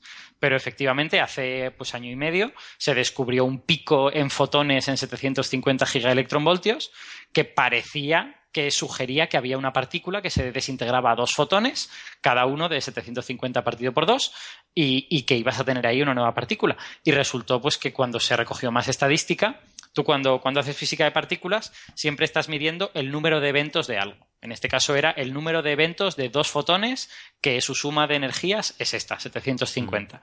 Y tenías que veías un pico, que veías que había muchos más en 750 pues que en 700 o que en 800. Pero cuando se recogió más estadística resultó que el pico se quedó donde estaba y que el suelo subió, subió, subió y al final resultó pues que no, que no había pico. Ya. Yo, Como ejemplo de las medidas astrofísicas, el tamaño de los discos de acreción de los cuásares que medíamos, solemos decir que nos sale varios días luz. ¿Por qué varios días luz? Porque puede salir 6 más menos 5.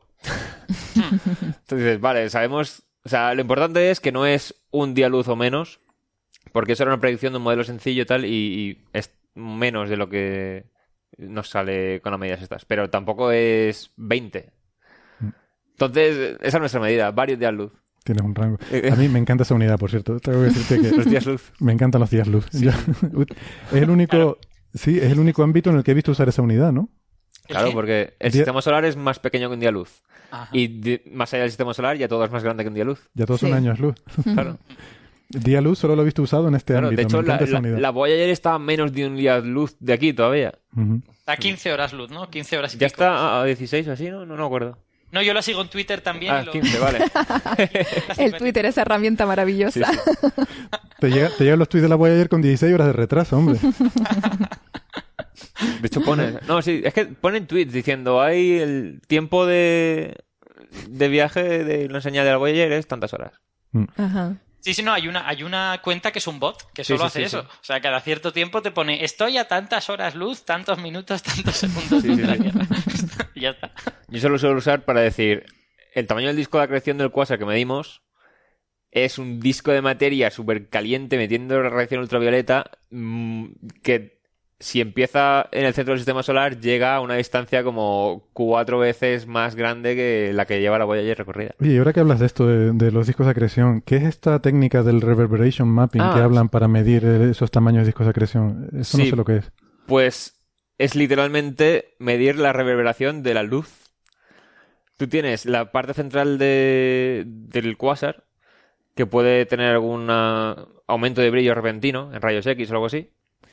Entonces eso se refleja en el disco y las partes van reflejando la luz en distintos colores. ¿Puedes ver la diferencia de tiempo Sí, en esas emisiones? se ve la diferencia, o sea, según la longitud de onda, cada una tiene, empieza a aumentar de brillo más tarde.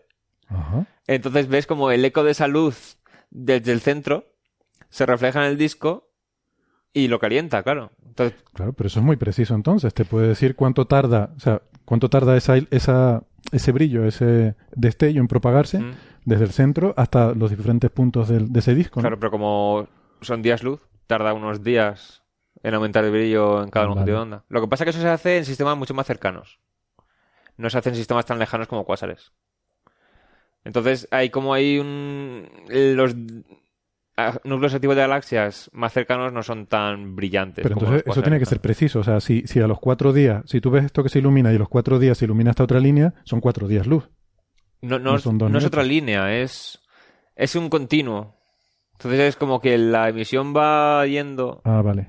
de zona de, de longitudes de onda más cortas a más largas. Ah, y tienes que Como que tarda establecer un modelo entre la forma en la que el espectro reacciona y cómo Sí, es sí, ese... Vale, vale. Pero bueno, o sea, es el error es del modelo, no es de la medida.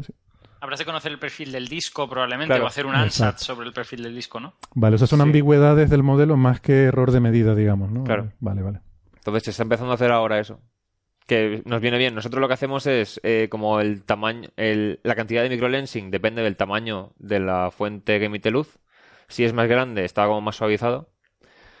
Pues observando en distintas longitudes de onda el disco, puedes medir el tamaño del disco, o sea, estimar el tamaño del disco en distintos, en distintas temperaturas. Entonces así también hemos medido más o menos eh, la pendiente con la que cae la temperatura desde el centro. Pues es otra forma distinta de hacerlo.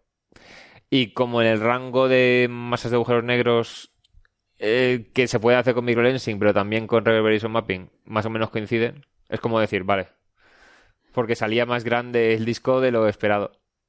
Dice, no es- parece que no es un sistemático, un, un error del método de, de microlensing, sino que sí que cuadra con métodos independientes. Vale, vale. Porque eso nos, nos lo dijo el revisor del paper.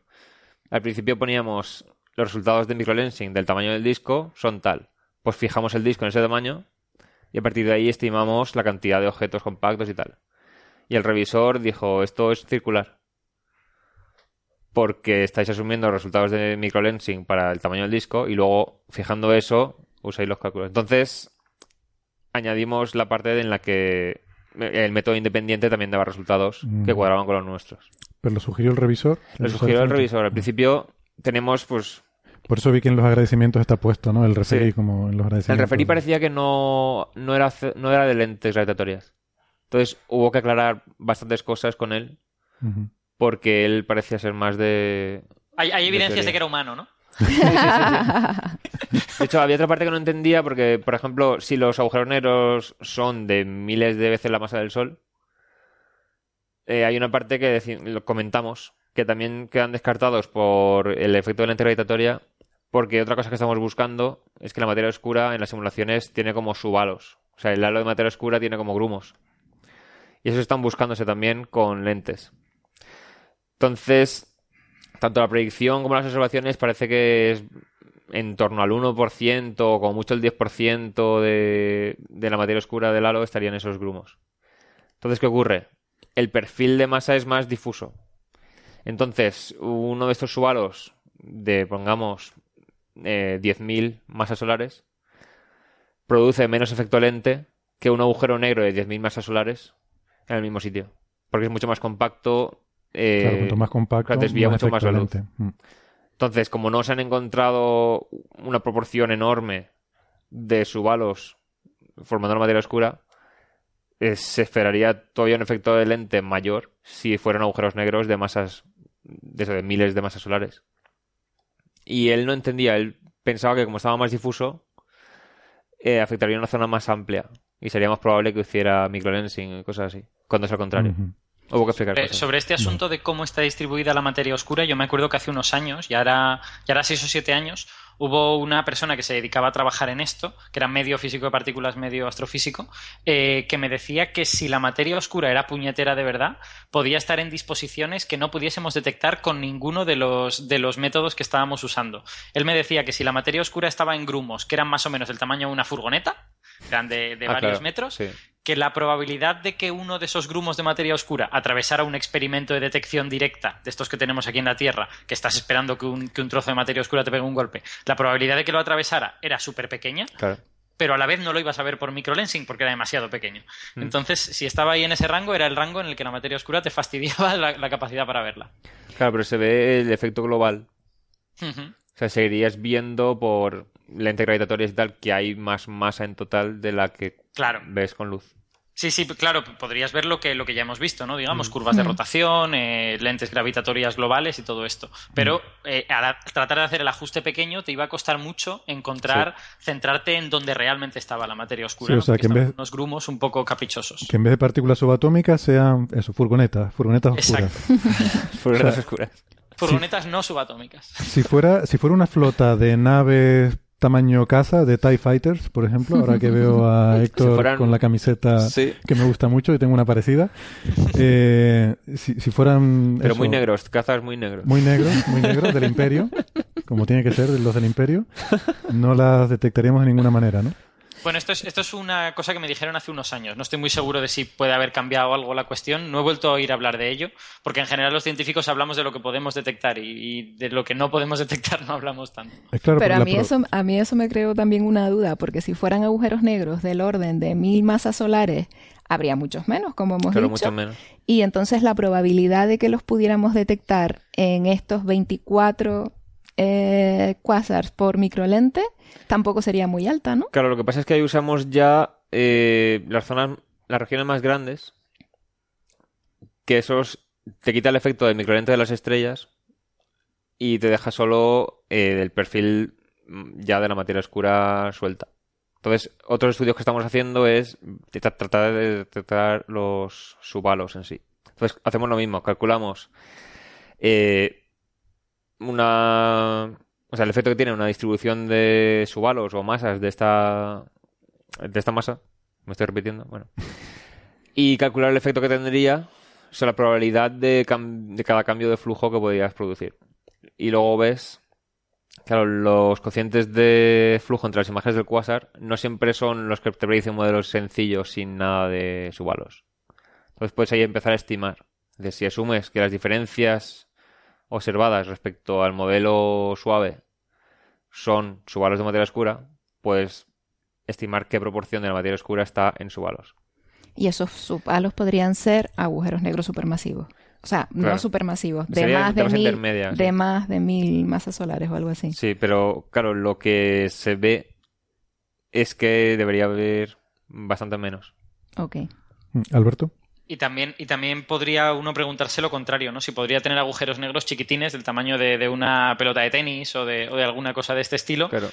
que fuesen difíciles de ver, pero eso tiene otra dificultad, Sí. que es que en principio eh, los agujeros negros más pequeños que yo creo que en una masa de la Tierra o algo por el estilo, eh, esperarías que se hubiesen desintegrado por radiación de Hawking a Sí. día de hoy. Esa es una de las cotas, de hecho. Exacto. O sea, que, que bueno que nunca se ha observado la radiación de. Hawking en un agujero negro, así que a lo mejor es un cálculo que tiene mucho sentido y luego resulta que no está realizado en la naturaleza. Pero el cálculo es muy consistente, es muy sólido y, y mucha gente cree que, que eso va a suceder. Eh, Para los que no sepan lo que es, lo explico en un minutín. La radiación de Hawking es que los agujeros negros están emitiendo partículas eh, muy poquitas, pero están emitiendo partículas. Cuanto más grandes son, menos emiten y tardan muchísimo, muchísimo tiempo en desintegrarse, pero cuando son pequeños, las emiten mucho más rápido y se desintegran mucho más rápido. Mm. Entonces, agujeros negros de. Es que no me acuerdo de la cota, pero creo que es como de, de la masa de la Tierra o menores, se tendrían que haber desintegrado ya con lo que ha vivido el universo. Entonces, Hay- bueno. Hay, hay también otra cota sobre eso que tiene que ver con el, ah, el número de estrellas de neutrones en la galaxia. Porque había también otra de las cotas, agujeros negros mm, pequeños, venía de que, o sea, si existiera el suficiente número como para, de nuevo, para que sea una fracción importante de la materia oscura, tendría que haber tantos que con cierta probabilidad alguno de estos, mm, digamos, chocaría o, o, eh, entraría en una estrella de neutrones, porque ya no, no sería chocar, sino sería atravesarla. Eh, bueno, en realidad pasarían por, eh, por, por estrellas normales también, pero en el caso particular las estrellas de neutrones como son tan densas, ahí sí que llegaría a, a chocar y a frenarse y se acumularía dentro de la estrella de, de neutrones de forma que la haría colapsar. O sea, llegaría un momento en que la estrella de neutrones colapsaría por su propio peso Mm. y se convertiría también en un agujero negro. Entonces, viendo el número de estrellas de neutrones que hay, eh, haciendo la estadística mm, de la distribución de estrellas de neutrones en el centro de la galaxia y hacia las afueras, puedes eh, descartar que exista más de un cierto número de estos agujeros negros. Qué bonito. Hmm. Sí. Es un paper creo que del año pasado, de hecho. Sí, aquí están muchas cotas. Creo que la de evaporación era eh, contando agujeros negros, todos de la misma masa, y si toda la materia oscura fuera agujeros negros, te descarta un tamaño de agujero negro de 10 a la menos 14 masas solares. 10 a la menos 14, o sea que estamos Sí, hablando de algo bastante más pequeño que la Tierra. Estamos hablando masa de más pequeño que la Luna, de hecho. La Luna, la sí. Luna no sé si es 10 órdenes de magnitud menor que el Sol. Si la Tierra era 10 a la 24 y el Sol 10 a la 33, puede ser. Creo que el Sol es 10 a la 30 y la Tierra 10 a la 27. No, bueno, Es que depende si usas kilos o gramos. Entonces, de memoria, está el lío de. bueno, en cualquier caso, más, bastante más pequeño que la Tierra. Es un cuerpo subplanetario, estaríamos Mm. diciendo. Bueno, la cuestión por ir eh, resumiendo y, y tampoco liar mucho a la gente, ¿no? Es que el tema este de los machos, que, insisto, al principio se planteaba no solo agujeros negros, sino enanas marrones que pudiera haber ahí sueltas por el cosmos, eh, Planetas. esparcidas, planetas grandes. si estos podrían, podrían explicar la materia oscura, ¿no? Entonces se concluyó que no, por estos surbes que se hicieron de machos. Y ahora pues había re- se había revivido un poco el interés a Sí. raíz de lo de lo de LIGO, lo del LIGO, porque quedaba ahí una ventana que no estaba del todo descartada, ¿no? Y era la ventana de las decenas de masas solares de agujeros negros, y eso parece que, bueno, entre Evencio y aquí el amigo Héctor y otros, se, se acaban de cargar ese, ese rayito de esperanza para los machos, ¿no? Y bueno, por la vía de que no se esperaba que hubiera agujeros negros estelares tan grandes, ya se están haciendo cálculos de que en realidad no es tan poco común. O sea, se- bueno, O Sí, que al menos hay justo- mecanismos, ¿no? justo Digamos, no, es, no es un misterio. Mm. Sí, sí. Justo uno de los estudios que, que tú nos comentabas, Héctor, ¿no? Eh, que, que parece que, que haciendo eh, estimaciones de, o sea, en galaxias, estudiando galaxias de las que conocemos, la cantidad de estrellas que tienen y cuál ha sido la historia de la formación de esas estrellas, se puede estimar cuáles son los agujeros negros que se han formado a partir de la muerte de estrellas, qué masas tendrían, ¿no? Y justo un estudio que, que salió este mes parece que, que indica que en, que en estrellas enanas, eh, que a lo mejor no lo esperaríamos, pero galaxia- en galaxias que- eh, perdón, perdón, exacto, en, en galaxias enanas, eh, que sí que se pueden encontrar con bastante facilidad agujeros negros de 20, 30 y más masas solares, ¿no? sí, eso es porque tienen menos elementos más pesados que el helio. Entonces, cuanto más elementos pesados tenga una estrella, como que más opaco es el gas. Entonces, cuando llega a brillar mucho porque está haciendo fusión ya a un ritmo más importante, si es más opaco el gas, es más fácil expulsarlo de la estrella. Y te queda una estrella con menos masa que luego cuando se vuelve supernova o colapsa el núcleo tal, da un agujero negro más pequeño. Sin embargo, en galaxias pequeñas, que han formado menos estrellas a lo largo de su vida y han producido menos elementos pesados, las estrellas que hay masivas todavía tienen poca metalicidad, que se llama. Entonces se pueden formar estrellas muy grandes que no se... eh, eso, el propio viento estelar no tira la materia hacia afuera y es más fácil formar agujeros negros gordos. Y de hecho, hace poco también se detectó una estrella que ya no había ni siquiera explotado como supernova.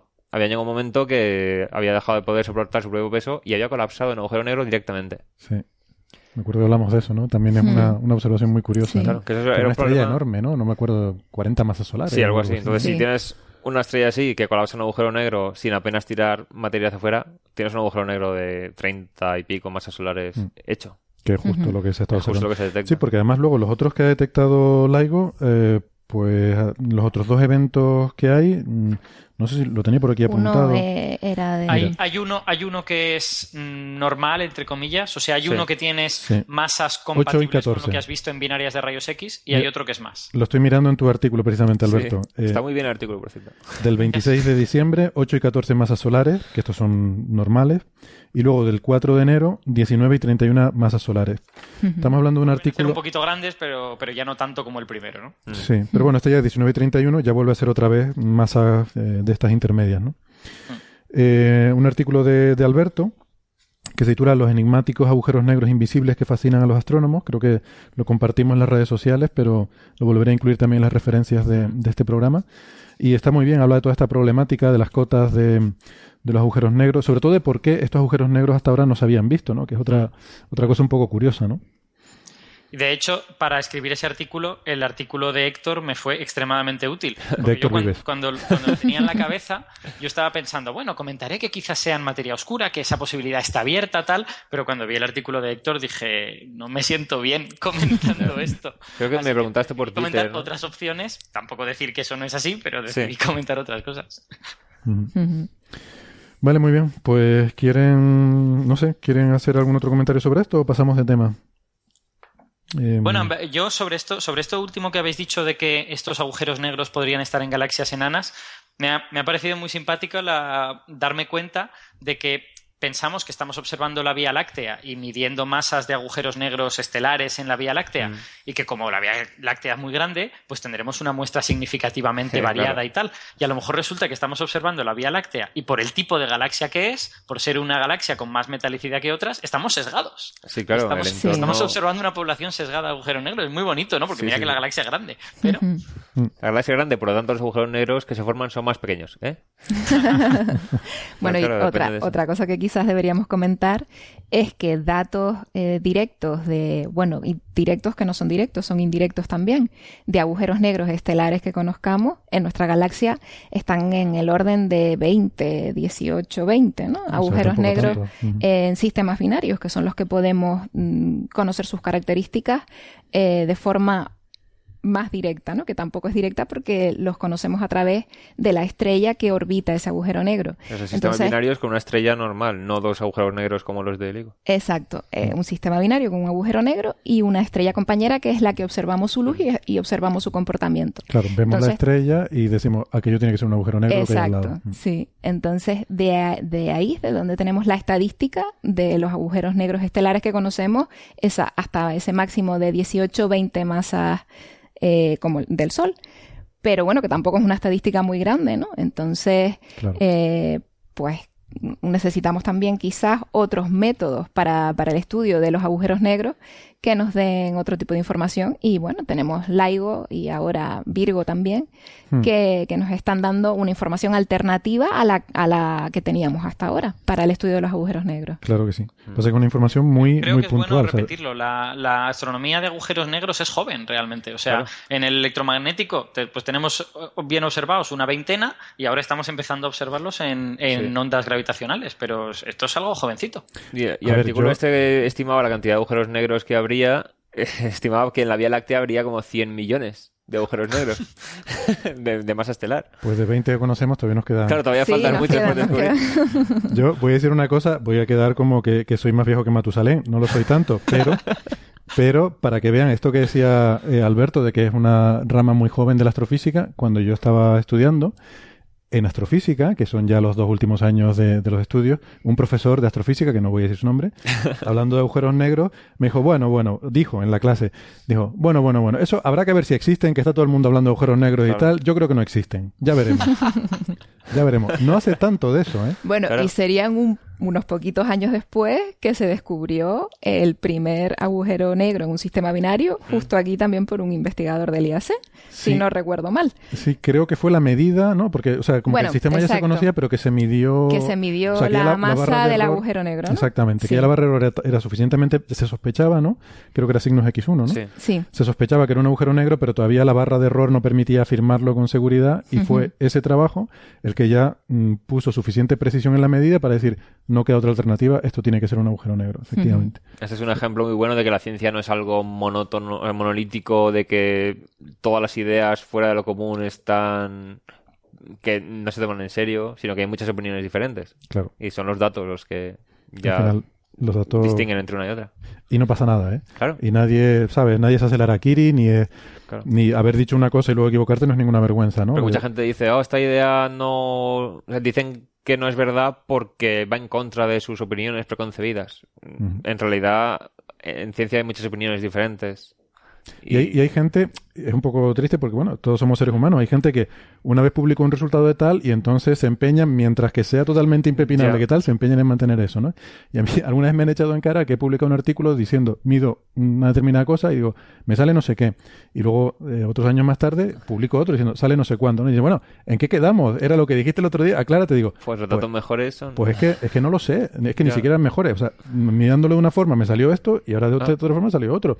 ¿Cuál es la correcta? No lo sé. He publicado lo que ha salido, ¿no? Pues que hay estudios en banda electromagnética que no está es una zona activa de investigación, ¿no? Ahí lo dejamos. me hizo mucha gracia. De Galileo, concreto. Bueno, eh, de- desde antes de los babilonios y lo que quieras, porque eh, el ojo humano hace observaciones en banda electromagnética. Cierto. Oye, eh, les dejo con el último párrafo del artículo de Alberto, que me- fue lo que más me gustó del artículo, por cierto, en, en el Confidencial, ¿verdad? Está esto publicado. Exacto, en el confidencial.com. que me gustó mucho el último párrafo porque después de estar hablando de este descubrimiento de estos agujeros negros de, de LIGO, de estas masas solares, que cómo podía ser que no se conocieran antes y tal, y al final la conclusión es que efectivamente estos grandes descubrimientos suelen plantear más preguntas que las respuestas que, que- que ofrecen, ¿no? Y que, eh, bueno, que esto es lo realmente, lo hice con muchas mejores palabras, ¿no? Aquí son- simplemente lo he resumido así, pero les aconsejo, les recomiendo el artículo. Venga. Pasamos de tema. ¿Quieren que hablemos del rumor ese que recorre las redes sociales? Ah, que es un rumor. Eh, son rumores, como decía. ha habido gente diciendo...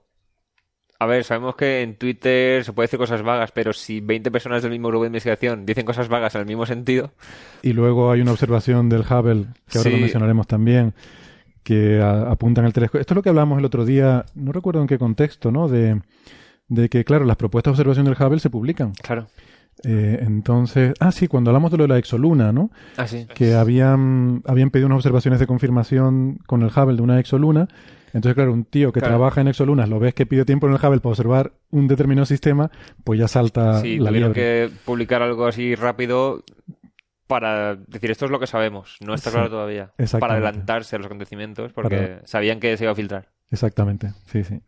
Bueno, pues aquí lo que ha habido es un... Lo que hay es un rumor, ¿vale? Eh, lo que vamos a contar es un rumor. Nosotros no somos muy partidarios de andar dando pábulo a rumores, pero hombre, este... A mí esto me recuerda mucho al, prim- al primer rumor de LIGO, que al principio Sí, claro. estuvimos diciendo, nah, bueno, eso tal, pero luego la cosa fue cogiendo fuerza. A mí esto me recuerda mucho a eso. Y eh, es, un, es un rumor que también está relacionado con LIGO y con Virgo, es la colaboración, ¿no? Virgo es la versión europea Sí. y hay una colaboración entre estos dos proyectos eh, para trabajar juntos, ¿no? Compartir datos, etcétera. Y eh, hay el rumor de que han detectado la fusión de dos estrellas de neutrones, que sería el siguiente paso. Es mucho más difícil de detectar, sí. es una física diferente. Y viene disparado también, como en aquella ocasión de Twitter, de un, un investigador, Wheeler se llama, de, de Arizona, del, no recuerdo si de la Universidad de Arizona, bueno, eh, lo tengo por aquí, luego lo miro. Y puso un tuit diciendo algo así como que, oh, eh, fuente de LIGO, buscando contrapartida óptica. Mm, Es que justamente lo bueno de, de que sea una fusión de estrellas de neutrones Mm. es que aunque la masa de las estrellas de neutrones es mucho menor que la de agujeros negros y por tanto la señal de LIGO y de Virgo será más débil, eh, lo bueno es que sí que podemos tener eh, algo que podemos ver en el rango El electromagnético. rango electromagnético. Entonces, La astronomía aburrida. eh, la astronomía que llevamos aquí unos cuantos siglos. Pues, pues sobre- sí, entonces eso es lo bueno, es que ya hay varios experimentos eh, que están intentando seguir esas, las detecciones de LIGO y de Virgo eh, en, el, en el visible y en otros otras partes del espectro electromagnético y, y sí que podrían detectarlas, ¿no? Entonces, de ahí sería la observación del Hubble, en la dirección en la que se detectó eh, esa fuente, ¿no? Eh, esa colisión. Eh, Mira, lo tengo aquí el, el ¿cómo se dice? La, la serie de eventos, ¿no? Hay este tweet de este, de este, de este señor, J. Craig Wheeler, que dice New LIGO source, eh, nuevo LIGO, eh, fuente con contrapartida óptica. Y luego dice entre exclamaciones, ¿cómo es? Blow your socks off, algo así Sí, como, como se que te cae la cabeza. es una es una expresión que literalmente traducida es que te va a sacar los calcetines del susto o algo así, ¿no? O de- o de- de- Yo diría, se te, cae, se te cae la cabeza. Hay otra expresión más coloquial, pero la voy a omitir. Em, entonces sale este tweet y a los cuatro días hay una observación del, del Hubble Sí. de un sistema que es un candidato de, de dos estrellas de neutrones. em, que lo tengo por aquí. Pa, pa, pa, NGC. NGC 4993. ¿Vale? NGC 4993, observado por el Hubble el 22 de agosto. Mm. Em, entonces, bueno, pues es cuestión de unir los puntos. Y Sí. la gente lo que está diciendo es eso, pues que han Creo que encima al preguntarle no desmintió nada. Tampoco. No dijo que era falso. Ah, no, no, pero ese es el portavoz del LIGO. El portavoz Eh, del LIGO. Sí, sí. eh, David Shoemaker, que no Sí. lo desmintió, dijo que el que termina el día 26 la campaña observacional y que entonces pues dará ya información. cosas. Ujú. Sí. que nos quedan dos días, a ver si... Queda nada. Fastidia eso mucho digo- es contra programación porque es, es mañana para nosotros, Ah, es verdad. pero no sé... Bueno, Bueno. pero aquí una cosa importante es que al añadir el... Uy, Perdón, Alberto. No, nada, solo un comentario muy Sí. pequeño. Que esto, esto confirma que las conspiraciones de científicos son prácticamente imposibles, ¿no? Claro. Porque Sobre todo momento más gente- tienes una colaboración con mil personas, hay alguno que se va de la lengua. sí, sí, sí. Y además los Y además- científicos que les encanta contar las cosas cuando Sí, es que es en plan. "Guau, tengo una cosa súper guay, pero no puedo decirla. Pero dicen eso, dicen, tengo una cosa súper guay. Entonces, te dedicas a tal cosa. Claro. Oye, oye, que nunca sabremos si esto está también pensado dentro de la colaboración de vayan soltando Ah, pequeñas cositas, vamos creando expectación. Mm, No creo, sé. creo que no, porque eh, un compañero tirón de nuestro... oreja. No, no, no hubo tirón de oreja. Porque este señor no es de la colaboración. O sea, ah, lo- de lo- acuerdo, lo- ok, ok. Pero un compañero nuestro que se ha recibido la información eh, le han recordado que tenía el contrato de confidencialidad, ¿no? O sea, Ok. Yo esto lo comenté con un compañero Coffee Breaker, que no sé si le apetecerá que diga su nombre o no, si eso ya que lo diga él cuando tal, que no está en la colaboración directamente, pero trabaja en una institución que es parte de la colaboración y que les han recordado que por favor no estén hablando de esto, Mm. porque en el contrato de confidencialidad decían que cuando la colaboración lo estime oportuno lo, lo anunciará, ¿no? Pero eh, Claro. es imposible. Pero de que- no decir nada no incluye el sé algo que yo- tú no sabes. que es más o menos lo que han dicho en Twitter varios de la colaboración. Entonces, Ya, claro. la gente dice, a ver si sabemos a qué os dedicáis y que estáis investigando. No digáis todos, ah, sé una cosa que tú no sabes. Claro. Entonces, ¿sabéis? se nota Bueno. que han descubierto algo. Y luego Como decir, en el universo hay estrellas de neutrones. No han hecho nada. no han hecho nada. y luego vas y miras que el Hubble ha estado apuntando a una estrella, a un sistema candidato a binaria de, de estrellas de neutrones. Y bueno, oye, el Aquí quería blanco y en botella. Quería comentar que, o sea, desde que se unió Virgo a la colaboración de, o sea, el, el tercer detector de ondas gravitacionales, ahora es mucho más fácil saber de dónde han venido. Sí. Porque antes teníamos una banda del cielo, sabemos que llegaba antes a un detector que a otro, de los dos que había en Estados Unidos, pero ya está, te da una región muy grande. Mm. Y ahora, al tener en otra punta, o sea, en otra parte del mundo, como casi un cuarto de planeta, ¿no? Ujú. Está en Italia, ahora es más fácil apuntar los telescopios a una un zona tercio más. del planeta probablemente, sí. Sí. Y, y aparte, no estoy seguro si el rango de sensibilidad en frecuencias creo que también mejora. Sí. Em, pero bueno, porque ¿Y esto permite bajar las masas de los objetos detectados, por ejemplo? creo Eh, que sí, Lo sí. que pasa es que tienes el problema de la amplitud, ¿no? Cuanto menos masa sea, menos amplitud de onda gravitacional Ujú. tienes. Entonces, claro, estos objetos tienen mucha menos amplitud, estas ondas gravitacionales, pero recordemos que la detección original venía de mil millones de años luz. Esto nos viene de aquí, de nuestra galaxia. De 100, eh, ¿no? No sé. No, nuestra galaxia no era. ¿No es No, nuestra es, galaxia? es una galaxia cercana, creo. No, Sí, Ah, vale. es otra galaxia. Creo que era solamente 100 millones de años luz. 100 millones de años luz. Bueno, pues un factor 10 más Eso cerca. es cercano en cosmología. De, Sí. de todas maneras, os, eh, os voy a añadir un apunte que eh, este tampoco es la primera vez que se busca una contrapartida electromagnética Sí, con nosotros también se buscó. y que se medio encuentra. Porque después de la primera detección de, de ondas gravitacionales, la de septiembre del 14, se dio una alerta y varios telescopios de rayos gamma y rayos X buscaron cosas y Fermi, un, un observatorio de rayos gamma, que no había encontrado nada en el día 14, o sea, básicamente esto funciona que Mm. tienen ahí unos detectores y cuando lo que detectan supera cierto umbral, se levanta una banderita y el ordenador dice, hey, aquí puede haber una señal. Pues Fermi no había visto nada el día el- el- en septiembre de 2014, ese día que, que sucedió el primer evento de ondas gravitacionales. No, no es 2015. ¿Mm? No- no- no es 2015, sí, ¿no? 2015. 2015. Ah, vale, Sí. es que es el 14 de El septiembre. 14. Sí, Ah, sí, eso, 2015, eso, sí. Es el, es el 14 de septiembre, vale. Mm. Pues, pues eso, Fermi, Fermi no había visto nada el 14 de septiembre, no se había levantado ninguna de las alertas, pero en el momento que la gente del LIGO le dijo, oye, ¿podéis revisar lo que pasó el 14 de septiembre? Mirando específicamente, vieron que había una cosita. Lo que pasa es que no era una señal con suficiente certidumbre como para que dijeras, pues esto seguro que es un estallido de rayos gamma que podamos asociar a esto. Pero que vamos, que este tipo de contrapartidas se han buscado. A lo mejor ahora la noticia es que se ha encontrado. Eso sí que sería un, un notición. Sí, sería una notición. Sí, pero cuando se estallan neutrones se produce algo mucho más bestia. O sea, de Claro. hecho, del- hay dos tipos de explosiones de rayos gamma. De hecho, eh, menos mal que no es nuestra galaxia. sí, porque es algo poco. muy poderoso. Sí, sí.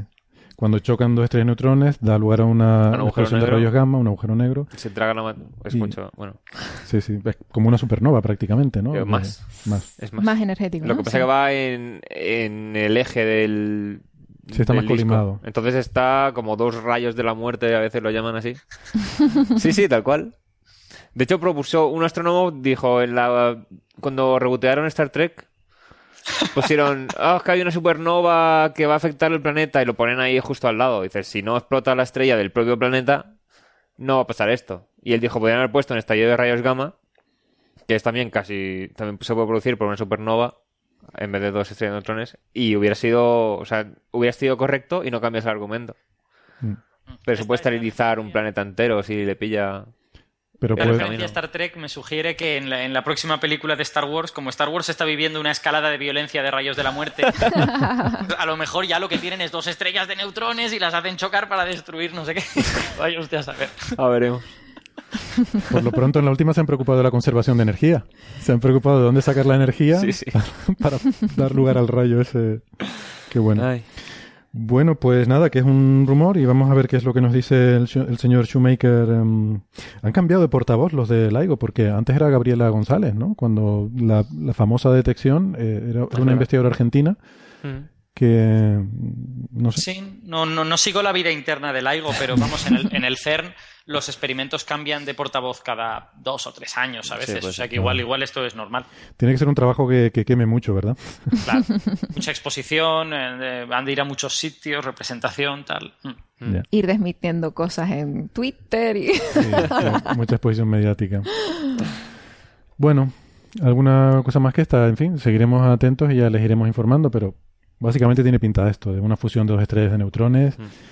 eh, e incluso parece que por esa campaña de observación del Hubble, que incluso sabríamos cuál es, Sí. bueno, Bueno, veremos ya qué veremos. pasa. Dentro de O sea, poco. que, ya. que si han visto una contrapartida electromagnética de una fusión de agujeros negros, casi es una noticia más grande todavía. Sí, Bueno, claro. claro. Sí. Bueno, bueno. ¿qué les parece si vamos a, a ver qué preguntas de oyentes tenemos y a ver si podemos responder alguna o, o inventarnos algo? ¿Qué más da? A ver. Aquí comienza Señales, de los oyentes.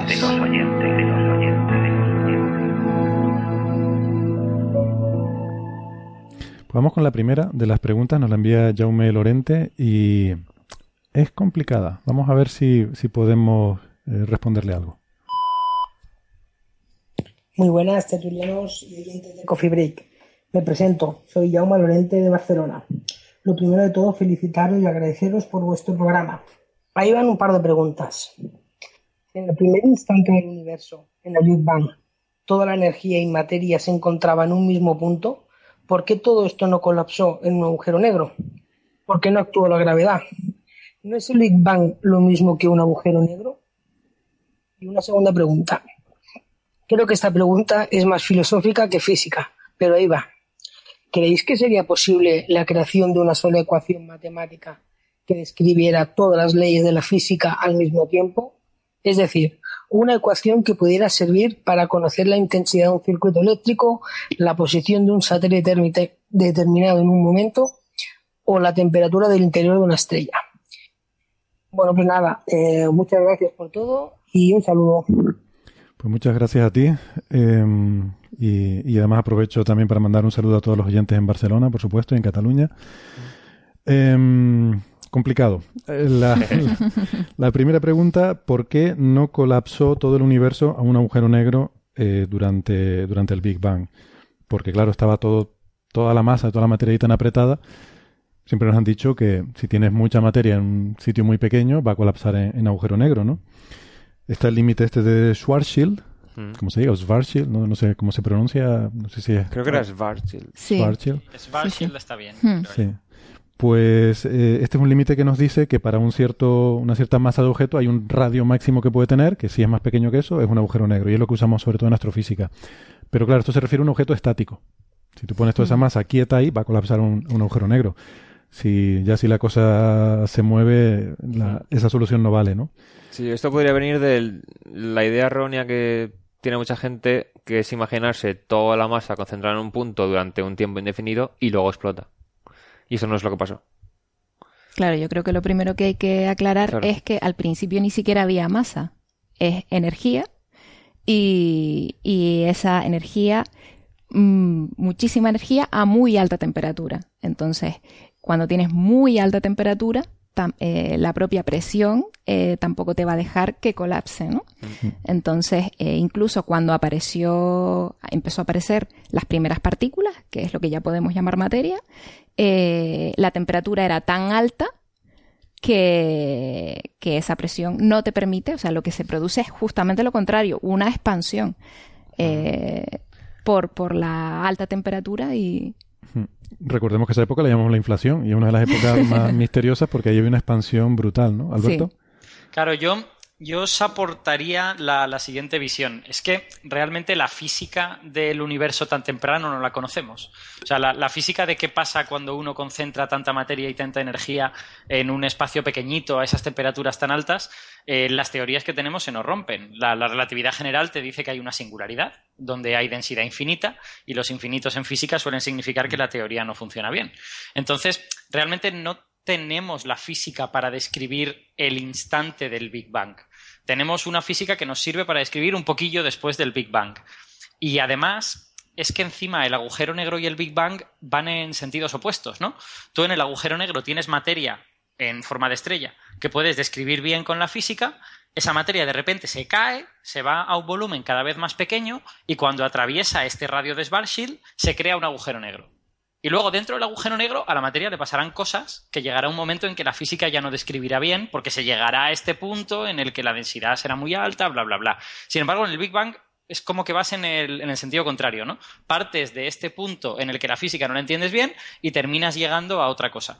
Entonces, yo creo que el- yo creo que no le podemos dar respuesta, o sea que no, que no sabemos por qué no se No, formó pero- un agujero negro. ¿no? Eso, eso que has dicho, sí, yo quería. Bueno, eh, di, di tú primero. Bueno, yo quería mm, matizar que, claro, tenemos un montón de materia y energía en un espacio muy pequeño, pero a la vez, o sea, está repartida en todo el universo. Hmm. O sea, lo que es pequeño es el universo en sí. Sí. No es en un espacio muy pequeño que se pueda ver desde fuera. O, o digamos Todo que en cada punto pequeño. del universo tienes un montón de, de energía ahí Sí, sí, sí. acumulada, ¿no? Sí. El, el universo podría ser muy grande, pero en cada punto tendrías ahí ese montonazo de energía. Claro, o sea, Pero pero yo lo creo que, que lo que hay que clave- imaginarse es el- todo el espacio disponible lleno de un montón de energía, no... Pero y en expansión brutal. O sea, es que si estuviera, si no fuera por esa expansión, yo creo que, es- que sí que, que tendría sentido plantearse que colapsa, ¿no? Pero el tema es lo, lo de la expansión. Y, y además es muy interesante. te refieres, ¿no? Sí, es muy interesante lo que dices, Alberto, porque eh, yo he estado leyendo un poco sobre el tema y de hecho es que matemáticamente, formalmente, o sea, si tú coges las ecuaciones de la relatividad general, la solución de agujero negro y la de y la del universo en expansión son eh, muy similares, pero con el tiempo eh, al- marchando al revés, ¿no? O sea, se parece mucho el Big Bang y el agujero negro, pero con el tiempo hacia el otro lado. Sí. Em, De hecho, creo que Hawking, eh, su tesis doctoral o uno de sus primeros trabajos o algo así, era precisamente sobre esta conexión, ¿no? Sobre si el Big Bang y los agujeros negros tenían una conexión precisamente porque las ecuaciones son similares. No, no he leído ninguno de esos trabajos, pero, pero me suena que, que iba por ahí los tiros. Hay, hay algunas analogías, ¿no? O sea, la de la, la solución que tenemos para el universo es la métrica esta de Friedman, Robertson, Walker y, y, y esta es una métrica básicamente, pues, en la que según el tiempo va avanzando, las líneas, las líneas del mundo se llaman, del espacio-tiempo se van separando de, una determinada forma. Eh, que es justo el proceso inverso que tienes en un agujero negro según el tiempo pasa, ¿no? Esas, esas líneas se van acercando. Entonces, desde un cierto punto de vista muy formal, podrías considerar que es el proceso inverso, pero visto desde dentro, de alguna forma. Es, es un poco, Y de un hecho, poco de hecho, en Friedman Robertson Walker tienes un horizonte. Lo Sí. que pasa es que no es un horizonte de sucesos como el de un agujero negro, es un horizonte cosmológico.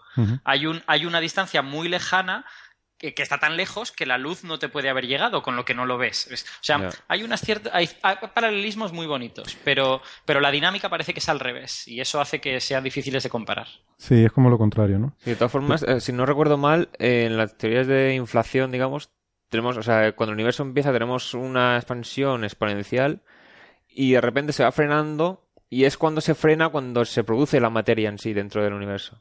Sí. Entonces, eh, Yo creo que es más tarde, pues la inflación es a 10 a la menos 34 segundos o algo así. que- No, Creo, creo que en ese momento cuando se producía, o sea, no me refiero a la Después de la sino- inflación, ¿no? Cuando Sí. se alcanza la temperatura, o sea, cuando la temperatura ya baja suficiente para que puedan aparecer las partículas, ¿no? De hecho, ese instante. No, pero yo hablo de, o sea, incluso la... Ese, ese instante es desconocido. Ese instante se llama el reheating, el, el recalentamiento del universo. Y el recalentamiento no tenemos ni idea de cómo se produjo. Había unas cosas durante inflación que no entendemos del todo bien, pero tenemos pues una serie de teorías de inflación y tal y cual, y en un momento dado se crean las partículas modernas, entre comillas, las partículas que conocemos. Y esa creación no tenemos ni idea de cómo se produjo. Sí, pero que parece ser que de, momen- de repente el espacio que compone nuestro universo se empieza a expandir de forma brutal y es después cuando va ralentizándose. Parece que la expansión que lleva desde el principio del origen a saber cuál es es suficiente como para que no vuelva a colapsar todo sobre sí mismo, ya desde el principio del universo. Sí.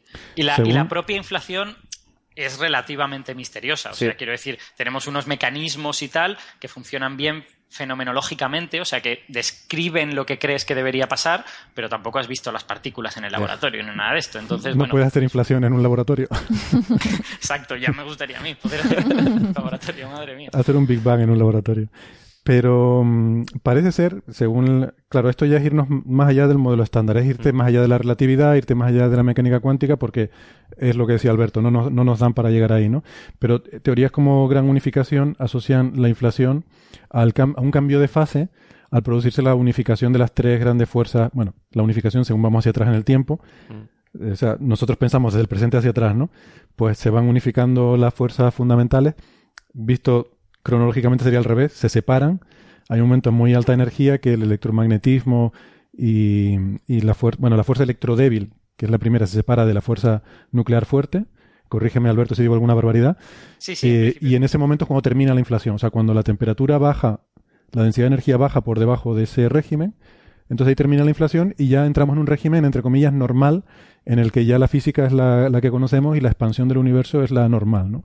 Pero también ahí estás hablando de un, de, una, de un mecanismo en el que inflación está ligado a gran unificación. Y ese no es el único mecanismo posible. Es, un, es uno que, que está bien y que. sí, por que eso además- dije dentro del marco de las teorías de gran unificación, claro. Eso es, te relaciona dos cosas que son interesantes y creemos que gran unificación pudo ocurrir y tenemos bastantes evidencias de que, de que inflación también ocurrió, así que está bien relacionarlo, pero no es el único. ¿eh? Hay, hay otros mecanismos en los que inflación va por su lado y gran unificación puede no ocurrir o puede ocurrir pero por su lado. Por supuesto, es una teoría, o sea, es lo que digo, ¿no? Que, que en ese punto nos falla la física conocida, ¿no? Y, y hay que recurrir a estas extensiones que, bueno, de momento Eso son es.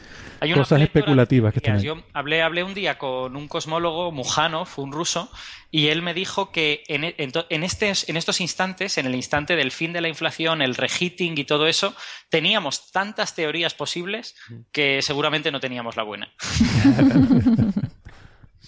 Vale. Bueno, y un poco enlazando con la segunda pregunta, eh, la teoría de la gran unificación, eh, de la gran, gran unificación, que todavía no la hemos conseguido, es la que nos daría probablemente no una única ecuación, sino un conjunto de ecuaciones que sí que podrían explicar todos los fenómenos desde la física cuántica hasta, hasta los eh, efectos cosmológicos, ¿no? Entonces, esa, en esa teoría hay mucha gente que, que sigue trabajando, pero todavía no, no la tenemos. Entre ellos Sheldon Cooper. Teoría del todo y estas cosas. Exacto. A ver, hay un. Hay que. Hay que matizar una cosa. Que es que a lo mejor algún día llegamos a tener una teoría del todo. A lo mejor no. Yo mm, no sé. no- no creo que sea necesario que haya una teoría del todo. Hay, hay gente que cree que si no hay teoría del todo parece que esto es decepcionante. Yo creo que si, si no la hay no pasa nada. Pues tienes teorías para cosas y ya está. Eh, pero es que aunque tengamos una teoría del todo, eso no quiere decir que las ecuaciones sean manejables para calcular cualquier cosa. Claro. A lo mejor las ecuaciones son manejables para hablarte de la gran unificación entre interacción fuerte e interacción electrodébil, pero si quieres describir el funcionamiento de un tablet, pues resulta que las ecuaciones son una complicación Claro. imposible de resolver. Entonces, si nuestro oyente estaba hablando de una ecuación práctica que pudieses de verdad calcular las cosas, yo creo que la respuesta es casi seguro que no. Eh, Yo tengo, es que hay un compromiso entre un trade-off, ¿no? Un compromiso se diría en español. Un, Sí. hay- sí, un, un equilibrio, ¿no? Entre cuánto de general es una ecuación y cuánto de útil. Claro. Yo me acuerdo que volviendo, hoy estoy nostálgico, volviendo cuando estudiaba, cuando estudiaba, había un, un compañero que era, era un tío muy simpático y muy ocurrente, que un día llegó y dice que había llegado a la, a la ecuación última del universo y la escribió en la pizarra y era h igual a 1. Dice, Esta es la ecuación última del universo. ¿Por qué? Porque h, el, el hamiltoniano, el Mm. hamiltoniano de, de- el- es, el parámetro o es la cantidad que nos describe la evolución de un sistema en mecánica cuántica, ¿no? bueno, en mecánica clásica también podemos definir un hamiltoniano. Y mm, la, la evolución de ese hamiltoniano es lo que nos da como evoluciona un sistema, ¿no? Entonces, claro, para el universo, el hamiltoniano del universo como un todo es una constante, porque en el universo no se crea ni se destruye energía, eh, el hamiltoniano es constante, él dice en las unidades adecuadas eh, define una- unas unidades en las que esto es igual a 1 y ya está, todo lo demás son casos particulares. ¿No? Efectivamente, te quedas pensando y dices, pues, pues sí, eh, pero no sirve para nada. Entonces, eh, por ir a un ejemplo un poco más, más común, las ecuaciones del electromagnetismo se basan en las ecuaciones de Maxwell. Son cuatro ecuaciones que nos describen todos los fenómenos electromagnéticos. Muy bonitas, muy compactas, mm, bien, eh, lo describen todo. Pero tú no puedes resolver un circuito eléctrico utilizando las ecuaciones de Maxwell, te vuelves Claro. loco. Hay Tienes que desarrollar todo hasta el caso particular tuyo, concreto. Exactamente, ¿no? Entonces al final acabas desarrollando unas leyes, las leyes de Kirchhoff, la, en fin, que son más sencillas y que te describen el circuito eléctrico. Entonces, eh, o sea, si quieres una cosa muy general, no te va a servir para, para cosas prácticas. Claro. Y si quieres algo muy práctico, va a ser solamente para esa cosa, no va a ser muy general. que ¿no? si quieres la velocidad y trayectoria de una pelota de tenis, no metes la relatividad especial en su velocidad ni los efectos cuánticos. Claro, a eso me refiero. Es- podrías ponerlo si quieres, podrías calcular a partir de eso, pero es muy poco práctico. Hombre, como encima quieras meter la física atmosférica en esa Bueno, ecuación bueno, ya, Y eso que tiene mucho más efecto. ni el mejor supercomputador que podamos tener en 20 años, vamos. Exactamente. Claro, entonces yo creo que la, la física, yo siempre digo que es tan importante conocer las ecuaciones como conocer los límites de las ecuaciones. Sí. Entonces tú tienes una teoría, esa teoría sirve hasta aquí y a lo mejor más allá de ahí no es que no sirva, es que no eres capaz de calcular, que no tienes las matemáticas o cualquier cosa. Y a veces hay teorías que directamente se estropean, o sea que más allá de este límite se rompen y no sirven. Pero bueno, tengo esta otra que me sirve en la interfase y en un poquitín más para allá. O sea que las teorías físicas pues tampoco tienen por qué abarcarlo todo. Por eso digo que la teoría del todo, pues a lo mejor existe y estamos todos muy contentos y a lo mejor no existe y no ha pasado nada. No, no, nadie se muere por ello. Es eso, y, y que podemos también decir que mm, las teorías con los límites, si hacemos un conjunto de ecuaciones con sus límites, ya tenemos una teoría del todo. O sea que, Sí, exacto, es una teoría aparte, ¿no digamos? nada, les acabamos de echar por la borda todo el trabajo de esta gente que lleva ahí años eh, rompiéndose los sesos a ver si consiguen El un problema- par de ecuaciones, El problema es cuando solapan, ¿no? Cuando te vas a agujeros negros o al. Big Bang, a ver qué metes ahí. Bueno, Muy bien, pues nada, gente, si les parece, vamos a ir terminando ya el programa que nos ha quedado cortito hoy otra vez.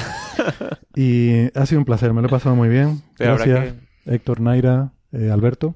Yo la verdad es que también me lo he pasado muy bien, ha sido un momento de break en, en mi día, así que genial. Eh, he aprendido muchas cosas. Me ha, me ha gustado mucho toda esta disertación sobre, sobre retomar el tema de los machos y volver a hablar de, de candidatos a materia oscura y de esto de la el efecto del integral. Por cierto, no te pregunté, lo dejamos para otro día, por el mili-lensing, que sale en el paper y, y digo, Pues es, la primera vez que voy a hablar de los esto. subalos en sí. Los subalos de materia oscura. Ah, como producirían- grumos de materia oscura que van Sí, porque hay veces que sí que se ve la distorsión por lente. Entonces se ven milisegundos de arco de diferencia. Mm. Ah, en, la en distorsión. radio y tal sí que se puede ver en, en los jets del, del propio quasar. Se ven distorsiones ahí. Muy bien. A- aprovecho y te pregunto, que antes no, no he encontrado el momento de, de decirte. Entonces, esos subalos eh, so- están observados ya. No solo creemos que están, Eh, sino que tenemos evidencias observacionales. Eh, ¿Tú ves las diferencias respecto a poner un perfil eh, más uniforme? Y dices, asumiendo que son subalos de materia oscura, pues vemos tantos. Vale. Pero si son distorsiones porque el modelo es demasiado sencillo y la galaxia tiene ahí, yo qué sé, a veces que la barra de la galaxia no se ha tenido en cuenta y te afecta, o el disco de la galaxia, el disco de materia bariónica, te afecta en una de las imágenes, y si no lo has incluido en el modelo puedes pensar que hay una anomalía de flujo que no hay. ¿Y hay, hay algún caso en que puedas descartar el modelo uniforme? Que, que Eh, digas, está a tres sigmas, ya, esto ya no cuadra. Sí, hay alguno que tiene una anomalía de flujo que, por ejemplo, eh, dura seis años seguidos. Y entonces no son estrellas cambiando el brillo, porque las estrellas es como un mes o así, es lo que tarda en subir el brillo y bajar. Entonces hay algún sistema que sí, que parece que hay alguna anomalía ahí. Y en algunos incluso se ha detectado que, vale, el modelo funciona mejor si pones una masa extra, en plan subalo. Y luego observaciones ópticas o en infrarrojo han visto que allí había una galaxia. Que no era solamente hecha de materia oscura, sino que era una galaxia satélite, que no se veía antes. Entonces se pueden detectar cosas. Qué guay. Muy bien, pues estupendo. Lo dicho, que muchas gracias y gracias también a los oyentes que hayan aguantado despiertos hasta ahora. Merecen un premio. Pero, pero nosotros nos lo pasamos bien aquí con, esta, con estas tertulias. Gente, gracias. Hasta la semana que viene. Gracias. Venga, hasta luego. Chao. Imagine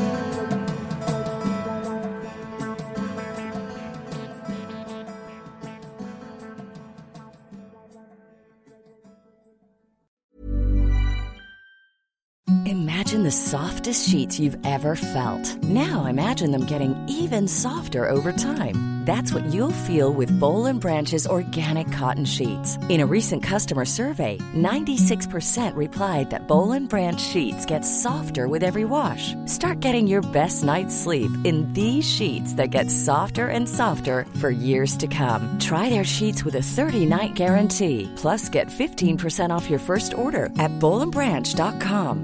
BUTTERY. Exclusions apply. See site for details.